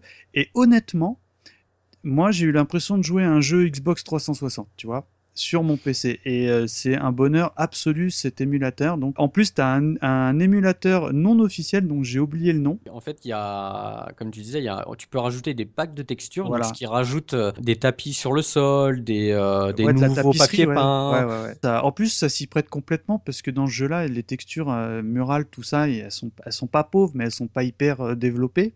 Hmm. Et euh, ça rend vraiment honneur au jeu, je trouve. Et puis, comme je disais, tu as un, un émulateur non officiel, j'ai oublié le nom, pardonnez-moi. Ça, C'est le même icône que Dolphin, mais en rouge, qui en plus de ça te permet de rajouter des, un, un jeu de lumière qui est, alors qui est, qui est, discutable parce que le jeu de lumière est très joli. Par contre, comme on en parlait avec Looping en, en préparant l'émission, euh, le Luigi euh, est un peu huileux au niveau de texture. Je sais pas si vous voyez, vous voyez ce que bah, je veux dire ça, le lisse en fait, et en, en lissant le, le, le, personnage, ça, ça fait, oui, ça fait un, un, aspect huile, ouais. Hmm. Et puis t'as même. Il est prêt à aller à un concours de bodybuilding, quoi. ah ouais, et t'as même des, des patchs, des machins pour remplacer le skin Luigi par un skin Mario. Bon, ça pète complètement le jeu, mais en tout cas, tout, tout est possible. Moi, j'ai mm. trouvé que ça marchait bien. Bah, de toute façon, ça, c'est les, les, les, spécialistes de la bidouille. Ça te permet de faire des choses qui sont des fois assez fandards. Il y a des fois, il y a des trucs, tu essayes 5 minutes et puis tu arrêtes parce que ça te gonfle. Mais c'est vrai que rien que pour le pack HD, j'aimerais bien voir euh, un peu ce que, ce que ça donne. Ah, honnêtement, c'est, honnêtement, c'est bluffant. Je n'ai pas d'autres mm. mots. Hein. Mais je suis surpris, Looping, parce que. Alors, je, parle de mémoire et peut-être que je, vais raconter une, énorme bêtise, mhm. mais euh, il me semble que Iwata avait. Euh, oui, j'allais en parler. Ah, t'allais en parler bah, Alors, je te laisse en parler. je ne dis plus rien. Alors, je pense qu'on parle de la même chose. C'était la dernière anecdote que je voulais dire. Donc, oui, effectivement, il avait dit dans une interview que à la base, euh, il était prévu qu'il y ait une, un système comme la 3DS qui soit fourni avec euh, Luigi's Mansion et la GameCube. Euh, qui était une sorte de 3D auto-stéréoscopique, euh, si, si, je dis bien le nom, qui faisait une 3D relief, et donc voilà, qui, qui, mettait un écran déporté à la GameCube, quoi. Et bah, finalement, le projet a été, a été abandonné avant la sortie de la console parce que beaucoup trop cher, j'imagine, en, 2000, en 2001. Euh, mm. Quand on voit les, enfin, la 3DS, hein, elle est sortie quand même bien plus tard. Donc voilà, donc il y avait quand même un, il y avait à la base quelque chose de un système 3, 3D qui, qui était développé euh, sur ça. Je pense que c'était ça que tu voulais rajouter, Sylvie. Exactement. Et donc euh, il semblerait qu'il y ait une feature encore supplémentaire dans le l'hardware de la GameCube qui est capable de gérer cette 3D auto-stéréoscopique. Mm. Comme quoi, franchement, toute petite, mais elle en Et costaud. Avait vraiment dans le beat quoi. Mais c'est ouais, je pense qu'au niveau des écrans euh, à l'époque, euh, ça devait être la folie. Les LCD, euh, je pense qu'ils voulaient surfer sur la vague PS1, tu sais avec le oui. comme la console était portable et, c'est vrai que moi ce que j'adore avec la GameCube, c'est cette espèce de de, de poignée qui est derrière. Ah, tu la transportes facilement, c'est plaisant. je pense qu'ils voulaient surfer là-dessus avec un écran en gros que tu plugues euh, dessus et c'est mm. vrai que oh, ça aurait été tellement énorme à l'époque. J'aurais bien aimé connaître un peu plus de détails sur le concept en fait sur est-ce que c'était euh, quelque chose qui était euh, déporté, enfin est-ce qu'on pouvait jouer à, côté? Ou est-ce que c'était pour intégrer dans le jeu une, une feature dans le jeu, tu vois, ça j'ai pas trouvé trop d'éléments là-dessus et c'est assez curieux. Je, je, je me demande à quoi ils avaient pensé en fait. Euh, qu'est-ce qu'ils auraient voulu faire quoi. Bah, on ne saura jamais. Bah mais en tout cas, euh, ça, a le mérite d'être euh, d'être sympathique comme anecdote. C'est tout bon pour les anecdotes Eh oui, ça sera tout. Eh ben alors, je vais me tourner du côté de Mikado Twix. Donc, on en a parlé brièvement. On va parler de l'Argus. Est-ce que le jeu, maintenant, il est cher ou pas? Est-ce que tout le monde se l'arrache? Est-ce que avec la sortie de l'épisode 3DS, d'un coup, tout le monde s'est dit tiens, je vais peut-être l'avoir dans ma collection parce que je l'avais pas acheté à l'époque. Vas-y. Alors déjà, il euh, faut savoir que j'étais assez étonné dans mes recherches parce que d'une manière générale, il y a beaucoup de pièces euh, de disponibles. Des fois, tu, je fais une moyenne sur très peu de choix, mais là, notamment pour ne pas le citer, Le Bon Coin, il y a, y a, y a beaucoup de, de, jeux disponibles. Après, il y a plusieurs collections de jeux. Tu as, les, on va dire l'édition originale et puis tu as les choix du joueur là qui sont pas très jolis. Player choice. Ouais, ouais, voilà. Tout, de gris vêtu. Ouais, enfin bon, après, tu sais, c'était les versions Platinum, je pense, ou quelque chose comme ça, mais de chez Nintendo. Excusez-moi, je découvre un petit peu. Hein. Et donc, je vais m'adresser à notre Pimi, qui est fan du jeu, on le sait. Euh, à ton avis, à combien toi, euh, Pimi, aujourd'hui, en 2016, tu serais prêt à mettre euh, dans ce jeu? Et pas en broc, hein. Et pas en broc, parce que moi j'ai payé, parce que moi j'ai payé 2 euros en broc, hein, max, voilà. mais, ça, faut pas le dire. 3 hein. euros, je crois. à ton avis, à ton avis, quel est comment, enfin, toi, combien tu serais prêt à mettre dedans aujourd'hui pour ce jeu? Moi, combien je serais prêt à mettre ah, Une édition standard, un peu sur Player Choice, on n'en parle pas. Hein. Allez, le maxi, maxi, je dirais 25 euros. Oh eh ben, elle a pas tort, sauf que il euh, y a, comme je disais, il y a beaucoup de pièces, donc il y a à boire et à manger parce que j'ai trouvé beaucoup de prix autour de 40-45 euros. Ah, quand même Ah oui, d'accord. Ah oui. Mais euh, il y a quand même, j'ai trouvé une pièce à 18 euros où le gars mentionne qu'il y a des rayures. Donc je sais pas ce que ça veut dire euh, rayures. Ça peut être des micro rayures euh, ou comme le truc complètement foutu, tu vois. Mais en moyenne, ouais, il faut compter euh, une trentaine d'euros. J'étais extrêmement étonné parce que j'aurais pas. pen- Enfin, de toute manière, dès qu'il y a écrit Nintendo ou Mario ou machin, ces Ah trucs-là. ouais, c'est hein. Un, jeu qui, il y a quelques années, ne valait pas grand-chose, honnêtement. Oui, Euh, Ah oui, oui, oui. Il il Si, bah, je l'ai- je- si je l'ai amené, c'est parce que, en fait, moi, maintenant, ça fait depuis quelques temps que je surveille. C'est pour ça que je savais exactement la cote. Et euh, en fait, le, le jeu, j'ai eu le malheur justement de ne pas l'acheter avant la sortie du 2 sur 3DS. Et en gros, il a quasiment pris euh, 10-15 euros minimum. En fait, en Ah gros, oui, le prix- d'accord. le prix a quasiment doublé entre avant et après la sortie du, euh, de l'épisode 3DS. Quoi. C'est euh, mais en moyenne, ouais, en dessous de 20 euros, ça, ça me semble très tendu aujourd'hui. Mm. Moi, tu dis, moi, je t'aurais dit 15 euros, tu vois, ma- maximum. Enfin, Ah oui, non, mais naturellement, tu vois. Et euh, bah sinon, j'ai trouvé une version japonaise, parce qu'il n'y en a pas beaucoup, qui est pas très jolie d'ailleurs la jaquette, j'ai trouvé, enfin par- Mm. bizarrement par rapport à la version européenne, à 30 euros. Et euh, en, en escroc, je vous ai trouvé quand même une version choix du joueur sous blister à 80 Ah. euros. Oh, ouais. C'est un petit escroc. Il n'y a pas trop d'escroquerie Ça sur ce jeu, mais, hein. euh, mais ouais, d'une manière générale, bah, il recote un, un petit peu. J'étais un petit peu étonné. Ouais, ça m'étonne pas, moi. Surtout que c'est un jeu qui a été. euh, Enfin, moi j'avais regardé, c'est la cinquième meilleure vente de la GameCube. Ouais. Ouais, donc c'est pour ça que je dis Euh, qu'il faut, il, y a- je y a de pense la masse, faut hein. vraiment chiner parce qu'il y a beaucoup de pièces hein, sur, ouais. sur euh, les, les- les sites de vente. hein. donc, En euh, fait, les, les, les gens se sont tous dit Oh, bah, c'est le moment de leur vendre, et d'un coup, euh, tu sais, on en revient souvent. Exactement. en gros, la moyenne est à peu près entre 35 et 40 euros sur toutes les annonces, mais personne ne les vend. En fait, Euh, Ouais. t'as Eh oui. plein d'offres, mais personne ne les achète. Euh, donc, ça. euh, je, je pense qu'en attendant un peu, ils vont finir par Ah, à baisser. mon avis, en dessous de 20 euros, c'est trouvable. Voilà, faut chiner, faut pas être pressé. euh, voilà. Et ça me semble même, même être le maximum parce que je, moi, j'ai adoré. hein, je... D'ailleurs, si je peux me permettre, je, je vais faire une toute petite parenthèse parce que Encore? Ouais, mais j'ai adoré le jeu, donc pour une fois, ça me change des jeux que vous m'avez fait faire en début de saison là. J'ai tellement adoré le jeu et surtout j'ai tellement adoré le jeu euh, avec mes enfants que j'ai commencé le- la suite, qui est euh, un peu euh, vraiment le- le- dans, la, dans la même veine, mais beaucoup plus étoffé et que je conseille chaudement parce que euh, il est évidemment sur euh, 3DS. Euh, Je suis pas très fan de tout ce qui est 3D, enfin la 3D. Et sur ce jeu, c'est exceptionnel. Donc euh, vraiment, euh, si vous avez aimé Luigi Mansion ou si vous voulez faire tout simplement un bon jeu sur euh, la portable de Nintendo, je vous conseille ce Luigi Mansion 2. Ah, tu veux dire quelque chose de plus ouais, je voulais juste rajouter euh, bah, une petite note, c'est juste dire que euh, moi c'est pareil, j'ai pas, pas le 2, pardon, mais le jeu, j'ai pris extrêmement euh, de plaisir à, à le refaire, Luigi Mansion 1, hein, bien sûr, et euh, il est encore très plaisant à faire aujourd'hui, donc euh, je vous conseille vraiment de le faire. Eh ben, ju- justement, c'est ça qui fait plaisir euh, pour une Ah fois oui. euh, dans, dans l'émission, surtout par rapport, à, comme disait Mikado, par exemple, aux dernières émissions.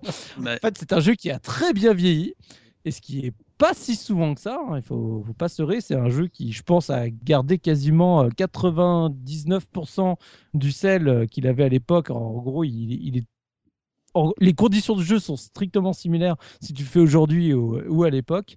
Et donc, bah, c'est sur euh, cette bonne note, ce, bon, bon gameplay qu'on va se quitter. Et donc, euh, bah, ce podcast se termine, consacré, bah, comme on l'a dit, à Luigi Mansion.